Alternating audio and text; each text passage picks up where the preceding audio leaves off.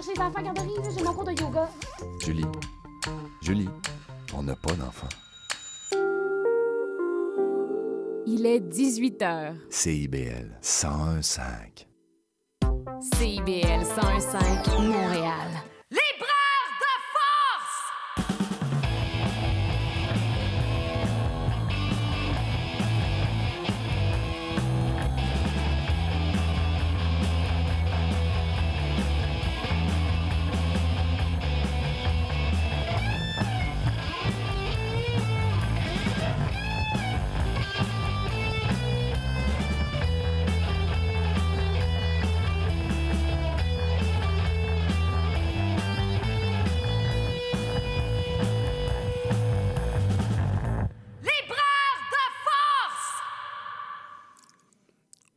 Bonsoir Montréal et bienvenue à Libraire de Force sur CIBL 101,5. Aujourd'hui, émission 271 et émission un peu particulière.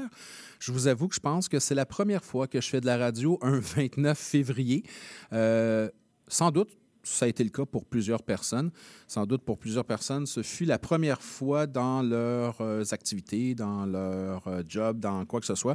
C'est un 29 février, donc je me suis dit, ben, on va faire ça différemment. On va conserver des grosses émissions comme d'habitude, mais on va le faire un peu différent. Donc aujourd'hui, trois autrices et trois autrices par téléphone parce qu'on va, on va se promener sur le territoire aujourd'hui. En dernière partie d'émission, on va avoir avec nous Mélissa Véro du côté de Québec. On va parler avec elle de La nébuleuse de la Tarentule, un roman publié chez XYZ. Elle se dit elle-même en quatrième de couverture menteuse. On va voir qu'est-ce qu'il en est du mensonge. On va avoir également en deuxième partie d'émission euh, Geneviève Dufour qui va nous parler euh, dans son récit, roman récit comme par enchantement, récit charlevoisien sur la disparition, publié aux éditions de la Maison en Feu. Donc, on est du côté de Charlevoix. Elle est à Montréal par téléphone, mais on va parler de la région de Charlevoix. Et on commence l'émission avec Marie-Hélène Larochelle qui nous propose un roman qui s'appelle Toronto jamais bleu chez Leméac. Et là, on se retrouve du côté de Toronto. Bonjour Marie-Hélène Larochelle. Bonjour Mike, merci de me recevoir. Bien, ça me fait plaisir. Merci d'avoir accepté l'invitation. Je, je, voulais qu'on parle de Toronto Jamais Bleu parce qu'il y a quelque chose d'extrêmement difficile, de, de, très... Oui, de difficile dans ce, dans ce récit. C'est un, une galerie de portraits. On croise plusieurs personnages dans la ville de Toronto qui se veut ou qui se voudrait peut-être un peu plus bleu, mais qui ne l'est pas souvent, selon vous, et on verra pourquoi. Et tous ces personnages-là, ben, ont, euh, ont la vie dure. Euh, il y a Anna, il y a plein d'autres personnages euh, euh, qui, qui, affrontent, je dirais, le quotidien, jour après jour, la difficulté de vivre à Toronto. Vous les avez côtoyés, ces personnages-là?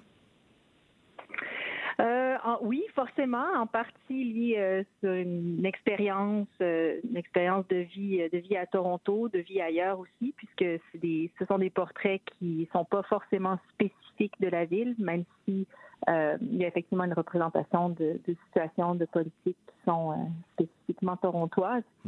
Euh, ça fait ça fait maintenant 17 ans que, que j'habite à Toronto. Euh, et on a, on a souvent une, une idée de, de, Toronto comme étant une ville de une ville de privilégiés, une ville de riches, mm-hmm. euh, ce qui est vrai. Puisque Toronto est probablement la ville est la ville où euh, le coût de la vie est, est, le plus élevé au Canada, mais c'est pas le seul visage de Toronto, c'est cette autre facette que, que je voulais représenter aussi, à la fois pour pour sa spécificité, mais aussi comme cas exemplaire, puisque le quotidien de ces femmes-là en situation d'itinérance, c'est aussi celui de femmes à Montréal, à Vancouver, à Paris, à New York. c'est à la fois typiquement torontois et malheureusement euh, universel. Oui, d'ailleurs, euh, je, me suis surpris en lisant Toronto Jamais Bleu à parfois faire des, identifications ou des associations et euh, dans certains textes, euh, au détour de certaines descriptions de rues, euh, moi, je m'imaginais à Montréal. J'avais l'impression que ça se passait ouais. à Montréal. Et parfois, là, il y avait une rue, puis je me disais, ah oh non, c'est vrai, on est à Toronto. Et là, je me disais, mais ça peut tellement être Montréal, ça peut tellement être une autre ville. Toronto est là, je me disais, sans doute parce que justement, l'autrice y habite depuis longtemps. Bon, ce sont euh, des, des, des, personnes qu'elle a vues, côtoyées ou tout simplement croisées euh, très souvent. Mais ces, ces femmes-là, qui, qui affrontent cette réalité-là peuvent se retrouver partout, même à Montréal, et c'est confondant justement parce que j'avais l'impression que j'étais pas nécessairement à Toronto tout le temps. Oui. Et, et- et en plus, nécessairement, quand on, on- on lit le texte, euh, on s'aperçoit que cette, euh, cette douleur-là, quotidienne, vécue par euh, cet ensemble, cette panoplie de personnages, on a en fait l'impression que c'est une partie de personnes qui souffrent, mais qu'il y en a plein d'autres. Euh, J'aime pas l'expression, mais on dirait que vous avez trié sur le tas, dans le sens où vous avez fait une sélection parce qu'on ne pouvait pas mentionner tout, on ne pouvait pas tout dire.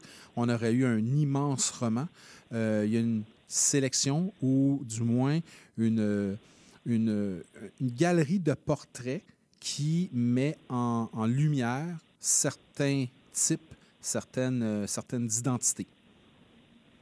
Oui, ben, ce sont, ce sont des personnages de fiction, mais elles, elles portent, elles portent, puisque ce sont euh, des femmes que je souhaitais mettre au centre Oui. de, de ce récit-là, elles portent toute une part de réalité.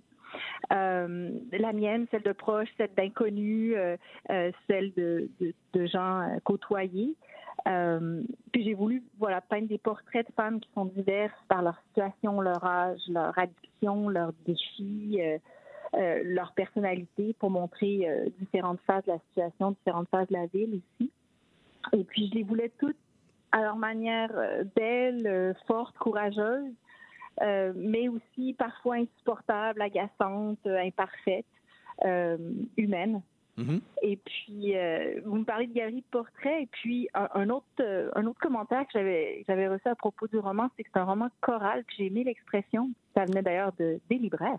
Ah. Euh, et, et puis, je trouve l'expression très belle et on comprend que c'est parce qu'effectivement, il y a beaucoup de personnages, mais c'est aussi parce qu'on entend plusieurs voix, même si elles ne parlent pas toutes. Elles ne s'expriment pas nécessairement. J'ai des personnages muets. Le personnage de Anna est muet, il s'exprime pas. Mhm. Euh, et pourtant, et pourtant, il parle. En tout cas, c'est ce que c'est ce que je souhaitais, euh, c'est ce que je souhaitais qu'il soit qu'il soit reçu. Mhm. Euh, D'autres personnages ne s'expriment que par insulte, et puis c'est donc une parole assez limitée. Euh, mais ça se voulait, voilà, quelque chose d'assez lié plutôt donc à une parole intérieure ou aux sentiments, aux émotions qui nous parlent, Oui.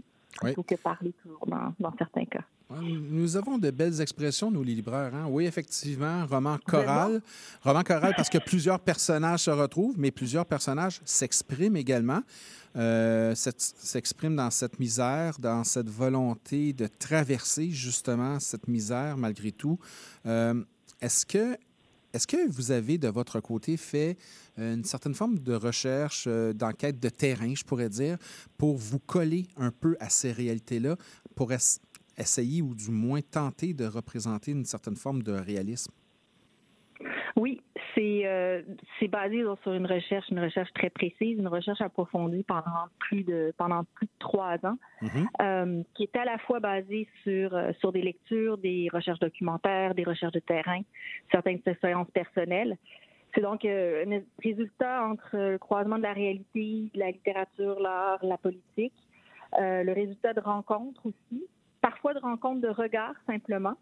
Euh, tout n'a pas toujours être euh, dit ou partagé ou exprimé. Mhm. Mais c'est aussi le, euh, le sujet de, ben, de toute ma recherche académique. Euh, là, on recule pas juste de trois ans, mais de plus de 20 ans en arrière, puisque c'est ce que c'est ce que j'enseigne, c'est ce que je travaille. La question de la grande marginalité en littérature en tant que en tant que professeur cette fois. Mhm. Donc c'est ça. C'est à la, a à la fois la, ce qui a été peut-être le, le départ de cette de cette volonté d'écrire, euh, de le traduire en fiction, c'est euh, c'est la pandémie qui a qui a rendu euh, la question de l'itinérance criante à Toronto, mais ailleurs aussi. Euh, tout à coup, on a on, a dû davantage regarder la réalité euh, que ça impliquait et trouver un certain nombre de solutions d'urgence euh, qui, a, qui a rendu la nécessité de ce roman euh, pour moi en tout cas, de, l'écrire plus, euh, plus évidente. Oui, vous enseignez la littérature à l'Université York à Toronto, euh, la marginalité dans la littérature. Donc, euh, c'est un sujet qui est déjà sensible chez vous. Et vous avez répondu en partie à ma prochaine question. J'allais vous poser un peu la question de l'œuf ou la poule, c'est-à-dire qu'est-ce qui est venu avant? Est-ce que c'est l'idée d'écrire un roman sur la marginalité? Et ensuite vous vous dites, bien, je vais aller consulter, je vais aller me renseigner, vraiment savoir dans la rue comment ça fonctionne? Ou votre expérience personnelle, même pas liée nécessairement à l'enseignement, mais d'avoir croisé des femmes, euh, d'avoir fait des rencontres et de dire, ah, leur vie m'inspire un roman? Euh, c'est une question difficile, hein? hein? Euh, parce que l'écriture de ce roman-là a demandé beaucoup d'humilité, euh, demande aussi beaucoup de discrétion. Donc, je ne peux répondre que partiellement à votre, à votre réponse pour, pour, voilà, pour protéger. Mais je vais répondre en disant que la pandémie a été l'occasion de faire l'expérience très proche, de pouvoir, de pouvoir aider aussi de façon très, très proche.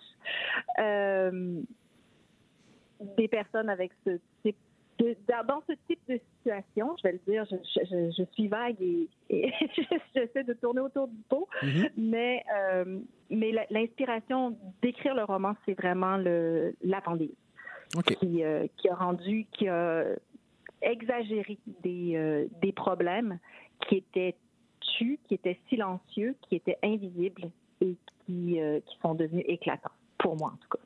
Éclatant, oui, effectivement. Et euh, je pense que le roman les, fait éclater encore plus, dans le sens où on est toujours, oui, sensible ou sensibilisé, ou du moins on voit ces réalités-là euh, dans les grandes villes, dans les moins grandes villes de plus en plus également. mais raconter de cette façon-là, je dirais, de l'intérieur ressenti différemment par les personnages eux-mêmes, non pas comme une caméra posée sur ces femmes-là, mais comme justement, on le mentionnait, une voix qui sort ou pas. Dans le cas d'Anna, ce n'est pas nécessairement une voix, mais ce sont des expressions, des attitudes, euh, des, façons d'agir. Euh, on, est, euh, on le perçoit différemment ou je dirais qu'on est différemment interpellé. J'imagine que dans le travail de l'écriture, vous aviez cette, ce mot d'ordre pour vous-même d'interpeller différemment vos lecteurs, vos lectrices? Oui, c'est euh, vous avez vous avez tout à fait tout à fait compris ce que je souhaitais qu'il mm. soit le, cœur du roman. Euh, l'enjeu est effectivement de donner une place, euh, d'ouvrir des sensibilités, d'exposer une réalité qu'on veut souvent cacher. essayer de comprendre le, le comportement enfin, l'humain derrière le comportement, derrière les agressivités, parfois les violences qui vont nous mettre mal à l'aise au quotidien quand on en est témoin. Euh, tentative de dépasser des préjugés, euh, les miens également, et donner l'occasion de voir, de s'attacher, de vouloir en savoir plus à travers certains certains visages de femmes que j'ai composés, imaginés. Euh, parce que les, gens en situation d'itinérance, on les croise un instant, euh, on est touché un moment, mais on prend rarement le temps, on a rarement l'occasion de s'arrêter, euh, de s'arrêter à réfléchir, de prendre le temps de, de, comprendre, de se donner le droit de voir aussi. c'est ce que c'est ce que je voulais faire avec ce roman. S'il y a une chose que je pense que la littérature peut faire, c'est de nous obliger à prendre le temps. Et ben, c'est ce que j'ai décidé d'utiliser. Bien, euh, je vous dirais oui, le droit de voir, parce que souvent, c'est quelque chose qu'on ne veut pas voir ou qu'on essaie de ne pas trop regarder pour plein de raisons. Euh, des fois, il y a des raisons un peu moins explicables. Des fois, c'est une, forme de malaise. Des fois, c'est une, forme. On est embêté. On, ne sait tout simplement Ça pas. Ça peut être une forme de respect aussi euh, justifié. Oui, oui, effectivement, c'est bien de le préciser parce que je, je, me disais, en lisant le roman, je me disais, ces, ces personnes-là que, que, je pourrais croiser, euh, je pourrais croiser Anna, je pourrais croiser une autre femme qui, qui ressort du roman et qui pourrait se retrouver dans la rue. Est-ce que mon regard devient trop insistant? Est-ce que mon regard est déplacé? Il y, a beaucoup de questionnements qui ressortent de, ce roman-là. J'imagine que ces questions-là, de toute façon, vous, les êtes posées. Et je, présume même que plusieurs de ces questions-là, vous n'avez même pas encore les réponses. Euh, absolument. Mais euh, c'est ça. C'était. Effectivement, c'était de creuser cette question, de dire quelle est la bonne posture? Quelle est la bonne posture à prendre euh, quand on est celle, celui qui est dans la position de privilégié, euh, si on n'est pas quelqu'un qui travaille directement euh, en intervention, quelle est notre quelle est la bonne posture à prendre? Puis, ben, au moins, je, sais pas, je souhaitais que le, roman donne l'occasion de, réfléchir à, ce, à cette posture qu'on peut prendre, aux actions qu'on peut qu'on peut faire. Et c'est aussi ce pourquoi il y a, bon, il y une certaine représentation de, de différentes politiques, de faits réels à Toronto aussi, euh, au-delà des, de, de celles des euh, de celles de ces de ces femmes de ces femmes fictives. Mhm. Mais euh, on va on va reprendre euh, euh, le vol, par exemple, d'une statue à Toronto qui a, qui a, qui a eu lieu, le meurtre d'un jeune homme dans un streetcar à Toronto par des policiers. Oui. Il y a un certain nombre de situations aussi qui sont qui sont directement liées à la à la politique, à la ré- réalité sociale à Toronto, qui oblige à réfléchir à comment les comment les choses pourraient être autrement. Oui, d'ailleurs, sur ces points, c'est, euh, appelons ça grossièrement des faits divers ou des événements qui sont arrivés. J'aimerais qu'on y revienne immédiatement après une petite pause musicale. Tiens, on va l'écouter euh, Laura Shea qui nous chante Toronto et on revient immédiatement après avec Marie-Hélène Larochelle et on parle de Toronto, jamais bleu.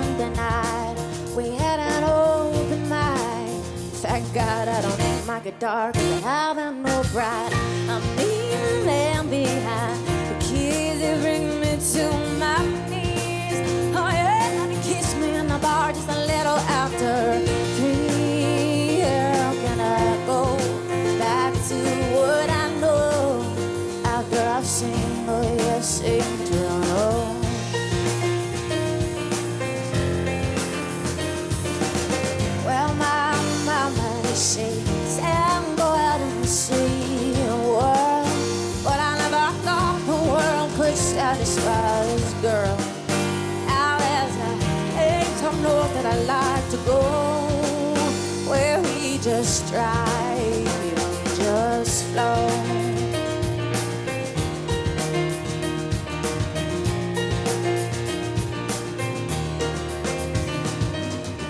Drive south on 81 Back to the States we come Yeah, I'm going to miss this place But man, we sure had fun Johnny sings and Jilly drives Oh yeah, we're smoking camel lights Oh, and in this moment Everything feels right. How can I go back to what I know.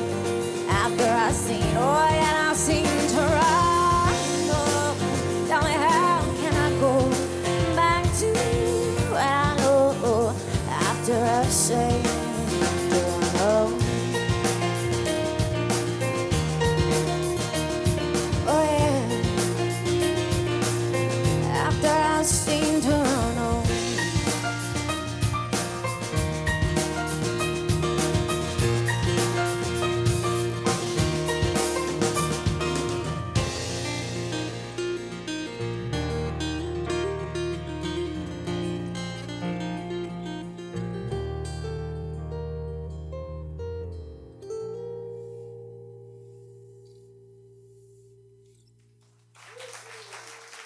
101,5. De retour à CIBL 101,5 libraire de force avec vous et Marie-Hélène La Rochelle, toujours présente au téléphone avec nous. Toujours là? Je suis toujours là. Vous êtes toujours là, c'est génial. Je regardais et je me posais une petite question. Les euh, chapitres euh, sont euh, titrés en fait par des chiffres. Chapitre 23, 26, 36. Il n'y a pas de titre, il n'y a pas de nom au chapitre. Est-ce qu'il y a une décision volontaire de ne pas donner de nom au chapitre pour les rendre un peu anonymes ou, je me suis dit de l'autre côté, j'ai l'impression que c'est comme si on égrenait des jours et que les jours n'ont pas d'identité, sauf que c'est le jour 1, c'est le jour 2, c'est le jour 36. C'est, c'est une- j'aime, votre, votre interprétation. La, la réponse réelle, elle se trouve en, en exergue. C'est euh, un, un hommage à Histoire de la violence d'Édouard Louis, Oui. Qui euh, titre tous ses chapitres par chiffres, mais écrits en lettres. Euh, et c'est, c'est volontairement euh, un, un hommage à, à Histoire de la violence, qui est un, qui est une inspiration aussi pour pour le roman. Et puis, je vais, permettez, je vais vous relire le- la phrase d'Édouard Louis. Mais oui, qui en partie que j'ai Mais- mis en exergue. Je vais la prendre pour être sûr de pas de pas mêler mon ma citation. Oui, c'est important. Euh, la phrase était celle-ci. Non, c'est le contraire. C'est le contraire qui devrait arriver. Tu devrais avoir droit au silence. Ceux qui ont vécu la violence devraient avoir le droit de ne pas en parler. Ils devraient être les seuls à avoir le droit de se taire. Ce sont les autres à qui on devrait reprocher de ne pas parler. Et le titre des, ro- des, des chapitres, c'est pour ça. C'est, et le roman, c'est Histoire de la violence d'Édouard Louis. Oui. C'est intéressant parce que vous prenez sur vous le droit de raconter justement la violence des autres personnes dans un roman. Ce n'est pas une étude de cas, ce n'est pas un essai, c'est bien un roman. Mais vous, vous donnez le droit justement de raconter d'une certaine façon, dans un angle différent, à un point de vue d'autrice, euh, ce que vous avez vu, ce que vous avez entendu également. Oui. Et c'est ça. Je reviens avec euh, ce que je vous disais précédemment, de dire que c'est un- une écriture qui a demandé énormément d'humilité. Mhm, Oui, Euh, un certain, euh, un énorme sym- symptôme d'imposteur aussi, en disant qui suis-je Mhm. pour euh, avoir la légitimité d'écrire sur ce type de réalité. Beaucoup de questionnements en, en- en réfléchissant à la possibilité même d'écrire ce roman avant de commencer. Et en me questionnant qui, a la, légitimité d'écrire sur ce type de réalité, ben oui, je me suis effectivement donné le droit en disant je, vais essayer d'être capable de représenter à la fois la, violence, mais avec une esthétique, avec en faisant ressortir une beauté dans, tout ça, une- la beauté de ces, la beauté de ces femmes aussi. En même temps, euh, une forme d'humilité, oui, je le comprends, mais je me dis en même temps une certaine forme, euh, je m'en allais dire d'audace, mais euh, une façon très positive, là, dans le sens où euh, vous, vous vous permettez de parler, sachant que ces femmes-là ne pourront pas parler, ou n'ont pas les moyens de parler, ou n'ont peut-être pas la force de parler, de s'exprimer, Oui. sont souvent dans un état de survivance, euh, n'ont pas les podiums pour s'exprimer. Donc, il y a une certaine forme de bonne audace, justement, euh, de bonne volonté, justement, de dire je vais me permettre, sans m'approprier leur voix, sans devenir moi-même le côté choral de toutes ces voix-là, mais au moins exprimer ce que j'ai entendu d'une certaine façon pour sensibiliser mes lecteurs, mes lectrices. Oui, ça m'a. C'est pas un roman que j'aurais pu écrire euh, il, y a, il y a 15 ans, 20 ans. Mhm. Euh, ça prenait euh, une certaine, je veux dire, maturité Mhm, oui. ou expérience ou, ou travail de différents à, à différents niveaux, que ce soit justement au niveau académique ou au niveau au niveau d'une maturité de l'écriture aussi, pour me permettre, me donner le droit de d'aller jusque là.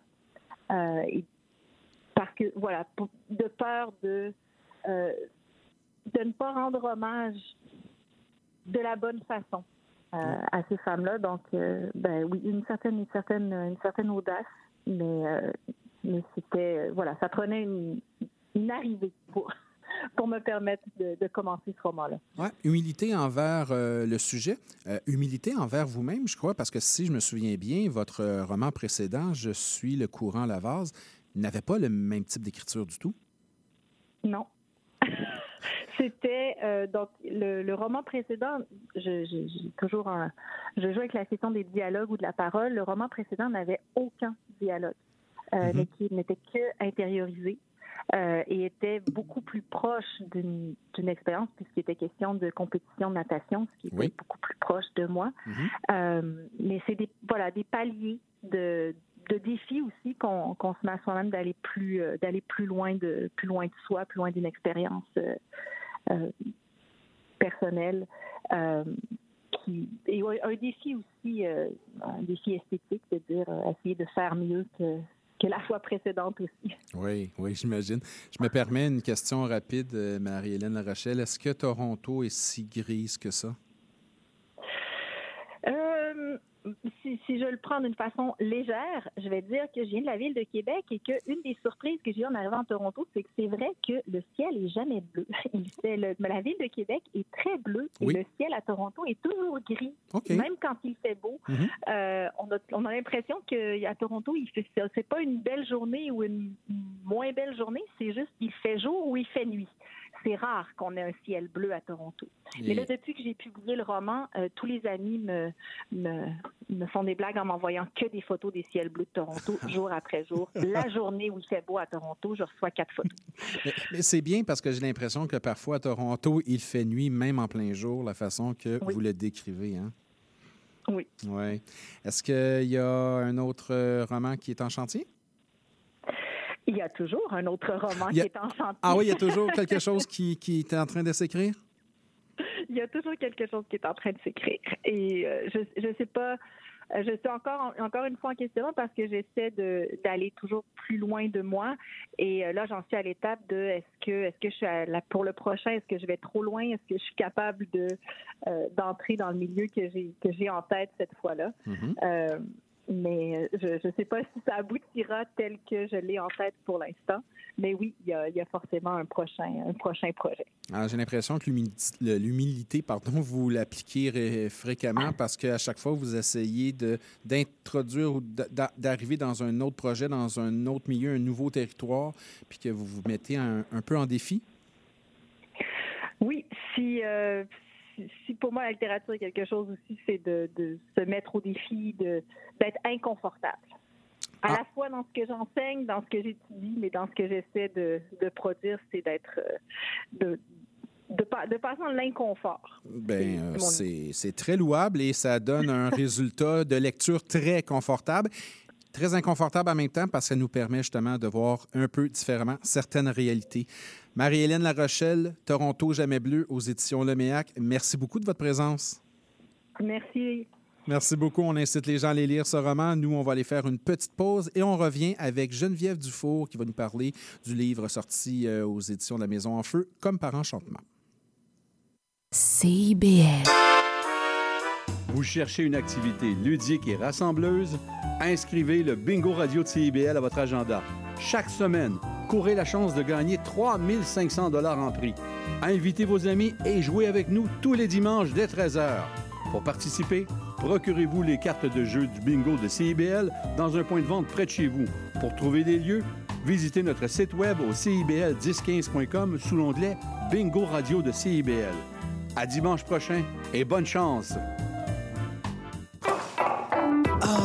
La bouffe! Sophie Ginou et Gilles Dameneux mettent la table pour vous servir tout ce qui se passe dans l'industrie. Au menu, les chefs, les artisans, les producteurs, les initiatives alimentaires, tous les développements autour du mouvement vegan, les solutions au gaspillage, découverte des produits locaux, les tendances et les événements à venir. Plaisir gourmand. Tous les mardis, 18h.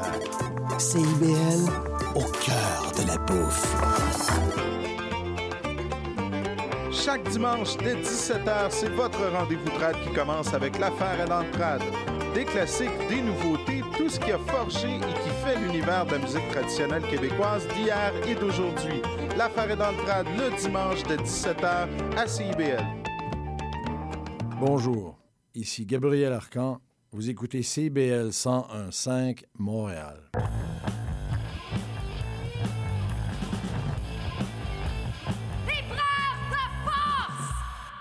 De retour à Libraire de Force, toujours sur CBL 101,5 et nous sommes avec Geneviève Dufour au téléphone. Est-ce que vous êtes là? Oui. Comment allez-vous? Bonsoir, ça va bien? Ben Merci oui. beaucoup. Ben oui, ça va très bien. Merci beaucoup d'être là. Merci de m'accueillir. Ben, ça me fait plaisir. contente. En ce 29 février. Oui, en plus, journée spéciale. Oui, c'est un peu spécial. Un peu spécial, je dirais, comme le, le texte que vous nous avez offert, hein, comme par enchantement, récit charlevoisien sur la disparition. Euh, vous racontez euh, un ensemble d'histoires, je dirais d'anecdotes, de récits euh, qui se sont passés du côté de Charlevoix, des mémoires de votre passé, des souvenirs de ce que, ce que vous avez vécu, de ce qu'on vous a raconté. Mhm. il y a un travail, il y a un travail de souvenir dans tout ça. Mais ce que j'ai aimé, c'est qu'il y a un travail, il y a un travail de travail sur le souvenir. Vous avez un peu tordu certains éléments de la mémoire. Oui, exact. Oui, euh, oui. Puis je trouve ça important de le mentionner parce que il y a toujours une ambiguïté entre la fiction et la réalité. Puis c'est pour ça justement que j'ai tenu à ce qui est euh, la mention récit. Pour moi, il y a l'idée donc euh, on n'est pas non plus dans la nouvelle, on est dans quelque chose de euh, proche du réel, mais il y a quand même l'idée de d'une structure, d'une reconfiguration des souvenirs, tout ça qui est important pour moi. Parce que oui, il y a des éléments de vérité, il y a des personnages euh, forcément qui, qui existent pour vrai, mais il y a tout un travail, juste l'idée même de faire recueil avec tout ça, de tricoter des, essais pour essayer de, recréer une espèce de réflexion euh, conductrice à travers tout ça. Donc, euh, ouais, il y a tout un retravail aussi, juste par l'écriture, même, je trouve, par le style, euh, ça implique de tomber un peu plus vers la fiction. Oui, d'ailleurs, en page 37, vous écrivez La version officielle de nos récits a la fâcheuse manie d'effacer une variété de trajectoires. Euh, c'est vrai que quand on raconte une histoire, on la tient pour acquis. Euh, que ce soit une anecdote générale, que ce soit un fait du passé qui relève de la communauté, de la collectivité, ou que ce soit une histoire de rang du fin fond du village de Charlevoix ou ailleurs, Ouais. on a l'impression que c'est quelque chose qui est établi et qu'on ne peut pas contourner, qu'on ne peut pas modifier, parce qu'il y aurait comme un sacrilège dans tout ça. Mais il y a sans doute un paquet, oui, comme vous le mentionnez, de trajectoires qui, avant même que l'événement arrive, qui sont arrivées. Puis il y a quelqu'un, quelque part, qui a décidé de figer ça. Euh, Ouais. raconter les événements, les récits de terroir, de territoire, euh, de communautés comme ça, c'est justement, quelque part, pour vous refaire le chemin des trajectoires. Oui, exact. Ben, c'est comme un peu l'idée euh, qui est quand même euh, courante là, dans les dernières, dernières années d'écouter euh, la petite histoire derrière la grande histoire. Là. Mhm, Puis avec oui. la, la région de Charlevoix comme telle, en plus, euh, qui est tellement ancrée dans quelque chose de touristique, euh, en- vraiment euh, ancrée dans la carte postale, j'avais le goût de raconter un peu l'envers de tous ces beaux paysages. Mhm. Puis de, de raconter aussi d'autres types de récits que ceux qui sont passés à l'histoire puis qui font partie donc des, des, grands récits nationaux, etc. Puis une façon un peu de d'éviter la disparition, à quelque part, là, qui est comme un, un thème qui est courant dans, dans mon recueil. là. Donc, euh, malgré le fait que, bon, à travers les années, il y a beaucoup de personnes de ma famille qui sont disparues, j'avais le goût de, d'ancrer leur mémoire comme telle, puis de, de refaire en quelque sorte, là, même si ça peut paraître euh, un peu présomptueux, de refaire euh, l'histoire à partir de sa propre histoire, là, de, de la propre histoire de, de ma famille, de ma région, tout ça. Mhm. J'avais le goût de, de recréer d'autres choses, ouais. Est-ce que c'est. Oui, effectivement. Est-ce que c'est présomptueux ou tout simplement c'est une question de mythologie un peu modifiée? Euh, Je voyais ça, moi, comme, euh, comme une appropriation d'une d'une autrice actuelle qui se permet justement de ne pas nécessairement tout, euh, comment je pourrais dire, tout, euh, tout, tout transformer de l'histoire, mais de nous offrir sa vision à elle de comment elle a conçu, comment elle a vu ou comment on lui a raconté les événements. Oui, ben oui, exact. C'est vrai que s'il y avait ce- ce- cette démarche-là, un peu de, de ben parce que c'est ça, comme on le disait tout à l'heure là, au début de l'entrevue, euh, d'écrire juste le fait de transformer sous forme d'écrit euh, tous ces souvenirs-là. On dirait fatalement, on, on recrée une, une forme de folklore, même si j'essaie quand même de, de, de m'en éloigner malgré tout. Euh, donc, j'ai l'impression effectivement d'avoir, euh, ben, en élevant toutes ces personnes-là réelles à, à, l'état de personnage. On dirait que ça recrée une espèce ça, de mythologie personnelle. Pour moi, c'est une façon aussi de redonner de l'importance à, à, tous ces personnages-là réels de ma famille euh, que j'ai beaucoup aimé puis que j'ai perdu euh, pour certains à travers le temps. Mm C'était comme une façon euh, de ouais de redorer le blason de plein de profils de, de plein de personnages familiaux là. tout ça un peu comme une mythologie personnelle ouais. ouais. Et ce que j'aime aussi c'est que c'est que ben je vais vous lire puis je vais mm-hmm. poursuivre ma question après vous dites euh, quand on me demande d'où je viens une fierté étrange monte d'ailleurs en moi pour prononcer le beau nom de Charlevoix cet orgueil mm-hmm. je sais d'où il vient ce qui parle à travers moi ce qui parle à ma place, c'est le folklore. On parlait justement du folklore. Et un peu après, vous dites simplement que vous n'êtes pas né du bon côté. Je viens de l'autre côté des choses, Charlevoix-Est, qui n'a pas la même aura de noblesse que Charlevoix-Ouest. Et ça, mhm. c'est intéressant parce que ça permet de mettre une lumière sur, mettons, on va dire, les gens de Montréal qui pensent que Charlevoix, bien, tout est beau là-bas. Oui. Oui, effectivement. Ben, en fait, c'est ça. ça arrive depuis que j'ai quitté Charlevoix. C'est toujours comme ça. On me demande mhm. d'où je viens. Ensuite, là, je dis Charlevoix. Là, les gens sont comme, waouh, chanceuse. Puis là, ils disent où exactement? Puis là, je dis, ah, ben, je viens de Rivière-Malbaie, la Malbaie. Sont toujours un petit peu déçus. Parce que leur vision de Charlevoix, pour eux, c'est Baie-Saint-Paul. C'est le beau village de Baie-Saint-Paul euh, que tout le monde connaît davantage. Mhm. Puis Charlevoix-Est, c'est un petit peu moins connu, quoique il y a le casino, euh, plein d'autres affaires, le parc des Grands Jardins, etc. Euh, mais oui, fait qu'il y a comme une espèce de mélange, une espèce de, fierté à la fois de, de, de venir de Charlevoix, alors qu'en même temps, il n'y a pas j'ai pas fait grand chose. Là. Je suis née à une place. Là, je trouve ça quand même toujours curieux d'en tirer une forme de, de, de, fierté parce que ces montagnes-là, ils ne m'appartiennent pas et j'ai rien fait pour, euh, pour les mériter, là, à quelque part. C'est vraiment juste une chance. Mais en même temps, il y a l'autre côté que, ah, OK, oui, on, tu viens de quelque part qu'on connaît pas, qui n'est pas associé à ce beau petit village qui est euh, Baie-Saint-Paul. J'avais le goût de, ça, de, de jouer sur ces deux facettes-là. là oui, mais une fierté qui n'est pas mal placée non plus, parce que oui, les montagnes ne nous appartiennent pas, le décor ne nous appartient pas, le bord du fleuve ne nous appartient pas, mais uh-huh. à quelque part, on, lui appartient un peu à ce territoire-là. Geneviève Dufour fait un peu partie de ce Charlevoix-Ouest ou Est, en fait Charlevoix-Est dans ce cas-ci, euh, et inévitablement, peut-être qu'on même exilé à Montréal, on peut dire ça, depuis quelques années. Est-ce mm-hmm. qu'on a toujours quand même le besoin de raconter son territoire? Ah oui, ben certainement. Puis en plus, ben, parce que aussi, il y a ça, c'est comme euh, l'impression un peu de s'être soi-même, euh, euh, disons, expulsé d'un paradis perdu. Tout le monde trouve ça tellement beau, Charlevoix. Fait que pourquoi tu es sorti de Charlevoix? à quelque part, il y a quelque chose d'étrange. Mm-hmm. donc, d'écrire sur Charlevoix, de retourner dans Charlevoix, c'est comme une façon pour moi de me réapproprier ces lieux-là. Euh, puis d'en faire quelque chose aussi euh, de, de, beau, puis d'ancrer dans la mémoire tout ça, dont, quelque chose dont moi je peux en être fière aussi, là, comme une, une, façon de retravailler mon parcours identitaire là, à quelque part à travers les gens aussi euh, que je raconte, les gens qui ont été importants pour moi au fil des années. Là. Mm-hmm. Fait que ouais, c'est comme une façon de de me réapproprier les lieux, de me réapproprier euh, les gens, de ma propre histoire. Ouais, fait qu'il y, a, oui, absolument une quête identitaire là-dedans qui passe par euh, les lieux. Par euh, cette quête identitaire, vous aviez mentionné tantôt que bon, c'était en même temps pour un peu rendre hommage aux gens autour de vous que vous avez perdus ici et là.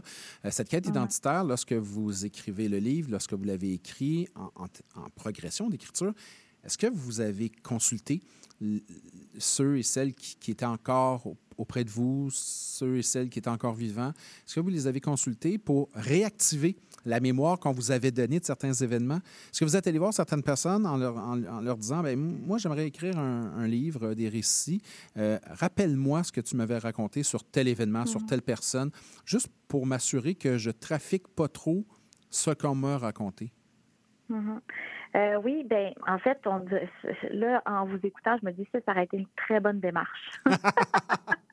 de retourner à la source, parce que bon, c'est ça, c'est des textes que, que j'ai écrits sur 10 ans à peu près. tu sais. OK. Euh, ouais, parce que bon, j'enseigne depuis quelques années, puis j'écris un peu moins qu'avant. Fait que j'écrivais peut-être un texte par année ou deux, là, quelque chose comme ça. Mhm. Fait que c'est des textes que j'ai écrits sur plusieurs années, que j'ai réécrits, etc. Puis quand est venu le temps de publier, là, j'ai eu un souci plus grand de poser des questions puis de me dire, OK, est-ce que ça fonctionne, tout ça?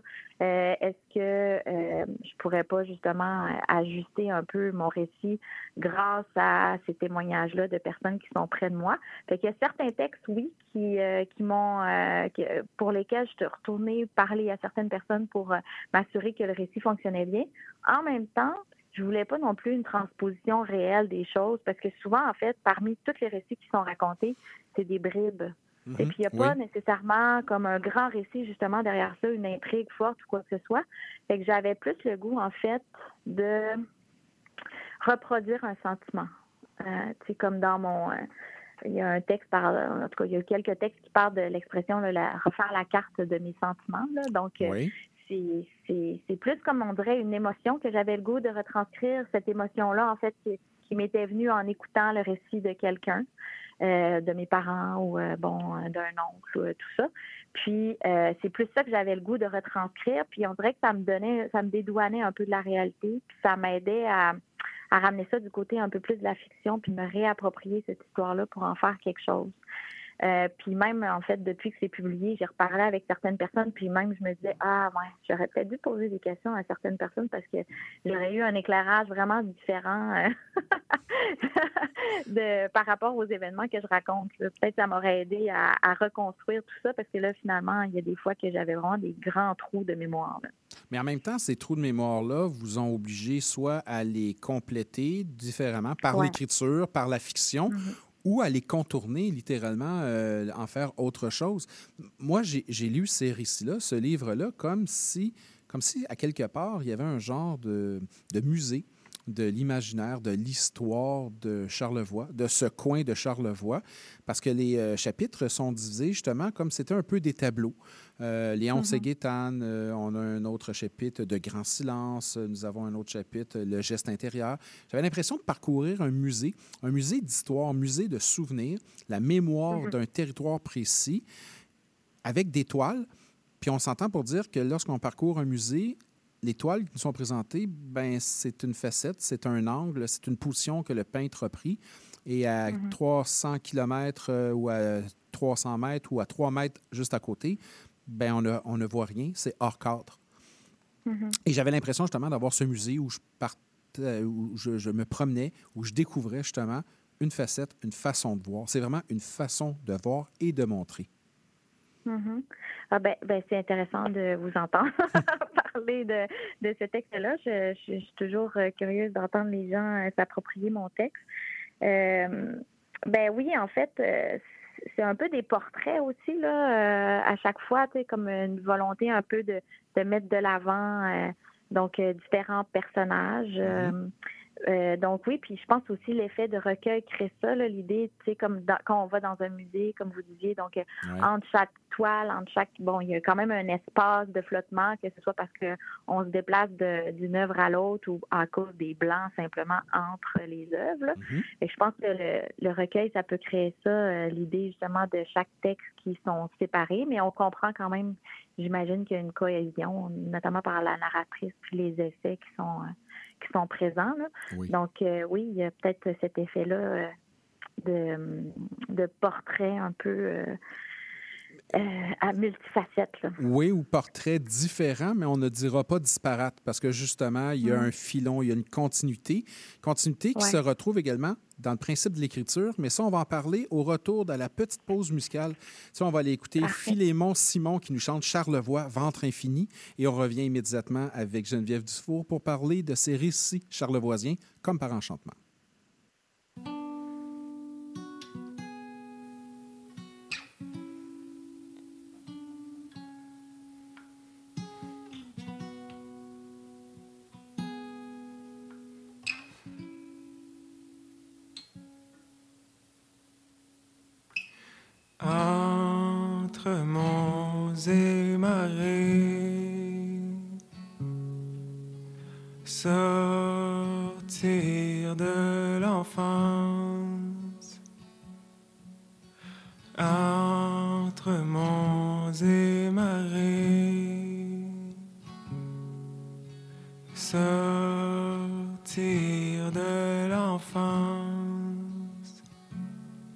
Et Charlevoix, ventre infini. Charlevoix, ventre infini, pays, mère et Dieu,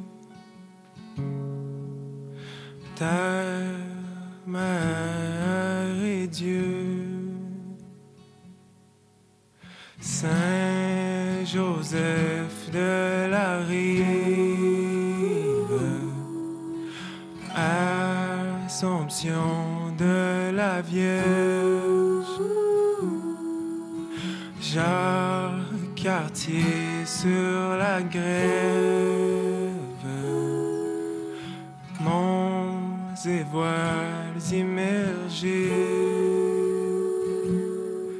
et Charlevoix, ventre infini. Charlevoix,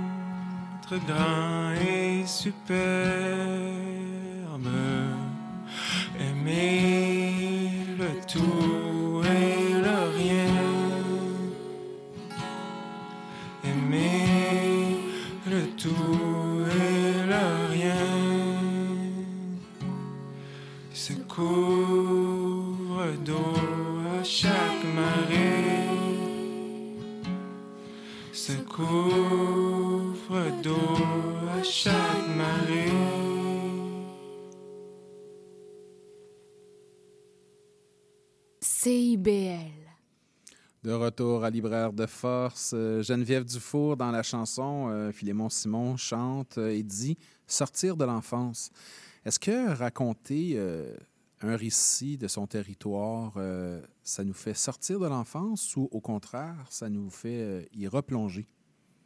Hmm, bonne question. Euh, je pense que c'est un, un mélange des deux. Il y a comme une espèce de de ouais de mouvement entre les deux. On, on dirait que pour moi, en fait, euh, la sortie de l'enfance c'était beaucoup en lien justement avec toutes ces disparitions là qui ont comme euh, marqué beaucoup la fin de ma vingtaine, le début de ma trentaine.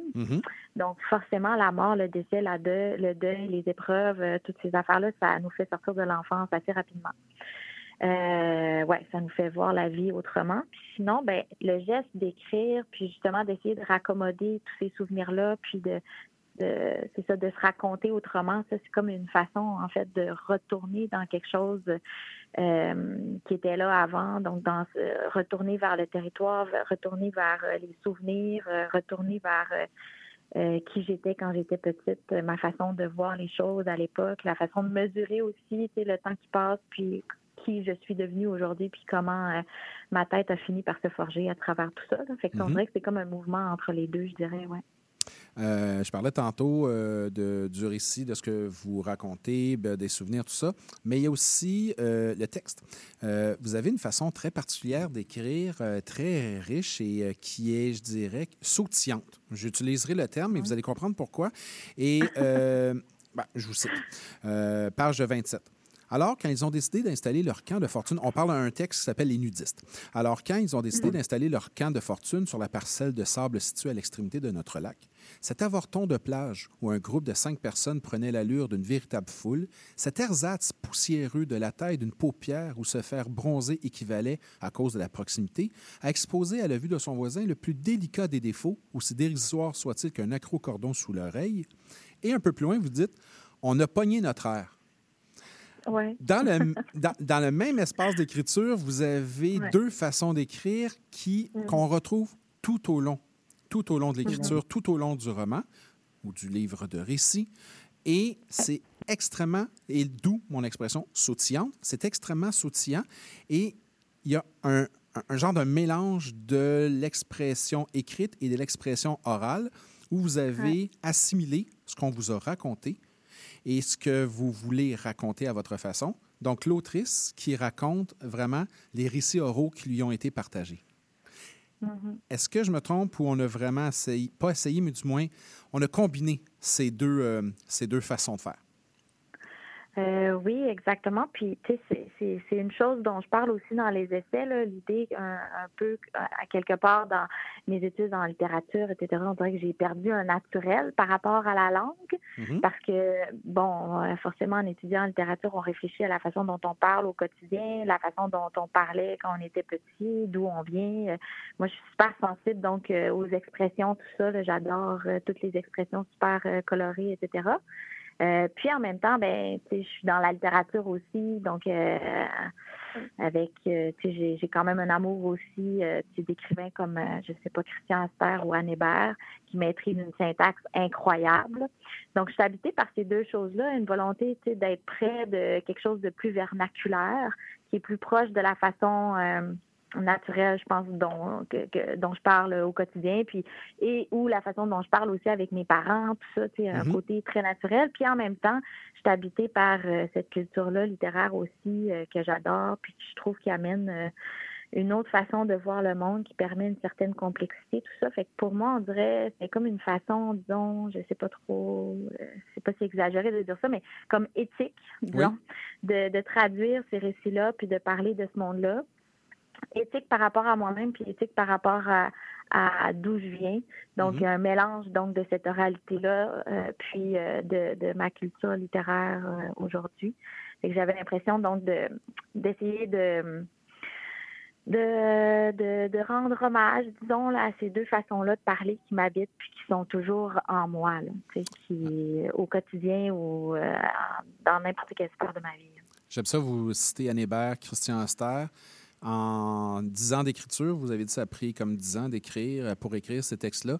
Est-ce que parfois vous, vous aviez tendance peut-être un peu trop à vous comparer? Est-ce que ça a pu être un facteur de ralentissement dans votre écriture? Euh, c'est une bonne question. Euh, ben, en fait, c'est qu'à la base, j'avais pas l'intention de publier. OK. Euh, Une, ouais, chance ben, changer, hein? Oui, ben Oui. oui, c'est ça. J'ai- J'ai changé d'idée au, au, au fil du temps. Mhm. J'ai une très bonne amie qui m'a beaucoup encouragée sur la voie de la publication. J'avais vraiment comme des problèmes euh, personnels avec cette idée-là. Je me disais, ah mon Dieu, il y a tellement de monde qui publie en littérature. Pourquoi rajouter quelque chose là-dedans? Euh, fait que c'est pour ça que ça a pris du temps à aboutir. Mhm. L'idée aussi que j'écrivais des récits brefs, j'avais l'impression que le genre que je pratiquais, c'était comme un genre un peu bizarre. Puis je me demandais vraiment quelle maison d'édition pourrait accueillir euh, ce genre d'ouvrage bigarré là. là, tu sais. puis finalement, la maison en feu euh, a accepté mon manuscrit, tout ça. Puis on, ça a été vraiment une belle rencontre. Là. Puis les autres, ils n'avaient pas peur de ça, là, quelque chose de, de très éclaté et hétéroclite. Euh, donc, c'est pas nécessairement par ben peut-être, ouais, peut-être par comparaison la, la littérature avec un grand L, c'est Ouais. quand même impressionnant. Ouais. Donc, de s'inscrire là-dedans, euh, ouais, je trouvais ça quand même assez gênant. Ça pourrait faire partie de ça. Ça et le manque de temps. OK. oui, oui, sans doute. Ça peut, ça peut, oui, effectivement, ça peut être un bon facteur, ça. On a reçu Oui. euh, les éditrices de la maison, euh, des éditions de la Maison en Feu il y a quelques Mm. semaines, puis c'était extrêmement intéressant de les entendre parler et de voir également leur processus de sélection de tout ça et de travail avec les autrices et les auteurs. Et euh, je peux comprendre pourquoi ils ont euh, fortement accepté et travaillé avec vous pour euh, ce, ce- ce livre, parce qu'on voit qu'il y a eu un, un- un travail euh, assez euh, emballant, je pense, pour elle de, de ce côté-là. Euh, rapidement, j'ai une question pour, euh, pour vous. Euh, quand on lit, on, on- on finit- on se pose des questions à savoir qui a raison. Est-ce que c'est vraiment arrivé ce qu'elle raconte? Est-ce que, est-ce que, le- est-ce que euh, ce, qui est, ce qui est dit est vraiment ça? Est-ce qu'on lui a vraiment raconté de telle façon? Puis euh, Ouais. je me dis, c'est une fausse question. Rapidement, est-ce que vous pensez qu'il faut absolument ramener tel quel les choses ou tout simplement que l'histoire, le passé, survive? Hum, bonne question. Mhm. Euh, euh, oui, oui, oui. C'est embêtant, hein? C'est embêtant. Est-ce que le, le passé devrait survivre euh, de lui-même? Oui. Est-ce qu'il faut le ramener en le trafiquant ou il doit Mm. survivre, peut-être s'épuiser et s'éteindre même dans ce cas-là? Ouais, Ouais. ben c'est en fait c'est dur de, de ramener le passé tel qu'il était. Là. Fait que Mhm. forcément, j'ai l'impression qu'on le tord d'une certaine manière. Euh, moi, j'ai l'impression par contre que tu sais, ce passé-là, il demeure quand même flou en termes de faits historiques et tout Ouais. ça. Euh, D'ailleurs, pour mon, mon travail, je me suis beaucoup euh, basée sur le travail que fait la Société d'histoire de Charlevoix, là, qui ont une revue, tout ça, puis euh, qui travaillent très fort pour euh, justement euh, défricher Oui. certaines parties de l'histoire de Charlevoix. Je me suis beaucoup inspirée de leur travail à eux, qui est un travail factuel, contrairement au mien. Oui. Mais, ouais, mais ils doivent faire un très bon travail parce que vous l'avez très bien tordu, ce passé-là, je dirais. Comme par enchantement, récit charlevoisien sur la disparition, publié aux éditions de la Maison en Feu. Geneviève Dufour, merci beaucoup de votre présence. Merci à vous. Mais ça me fait plaisir et j'incite les gens à aller lire ce, euh, ce livre de récits. Nous, on fait une pause et on revient avec Mélissa Véro. CIBL 101.5 Montréal. Vous cherchez une activité ludique et rassembleuse? Inscrivez le Bingo Radio de CIBL à votre agenda. Chaque semaine, courez la chance de gagner 3500 dollars en prix. Invitez vos amis et jouez avec nous tous les dimanches dès 13h. Pour participer, procurez-vous les cartes de jeu du bingo de CIBL dans un point de vente près de chez vous. Pour trouver des lieux, visitez notre site web au cibl1015.com sous l'onglet Bingo Radio de CIBL. À dimanche prochain et bonne chance! Depuis plus de 30 ans, le journal mensuel Écho Montréal est le fier porte-parole de l'actualité politique, économique, sociale et culturelle au cœur de Montréal. Distribué gratuitement et rejoignant 200 000 lecteurs, Écho Montréal est aussi un véhicule publicitaire polyvalent en répondant efficacement aux besoins de différents annonceurs, comme dans l'immobilier ou tout simplement pour y afficher avis public ou services professionnels. À lire ce mois-ci dans Éco Montréal. Montréal à la croisée des chemins. Pain, vin et fantaisie. Le triomphalisme trumpiste. Immobilier, bilan 2023, perspective 2024. Pour en savoir plus, nous vous invitons à visiter notre plateforme numérique à écomontréal.com ou à composer le 514-844-2133. 514-844-2133. La fin du rap. Une émission 100% hip-hop d'ici et d'ailleurs qui ne vous laissera jamais sur votre appétit. On vient juste reprendre ce qui est à nous. On a le flow, on a le flair. Tout Gucci, comme le flair. Ice, ice, en enfer. Laisse-nous faire, légendaire. Rassasiez vos oreilles à chaque semaine avec Aldo, Arnaud, JL, Marie-Lee et Veda, les lundis de 19h à 21h à CIBL. Une revue de l'actualité de la semaine de Montréal jusqu'au lac Saint-Jean, c'est tous les samedis soirs à 19h à CIBL 101.5. Pour conclure en beauté, un invité spécial se joint à nous à chaque semaine à Sainte-Catherine, Saint-Loup.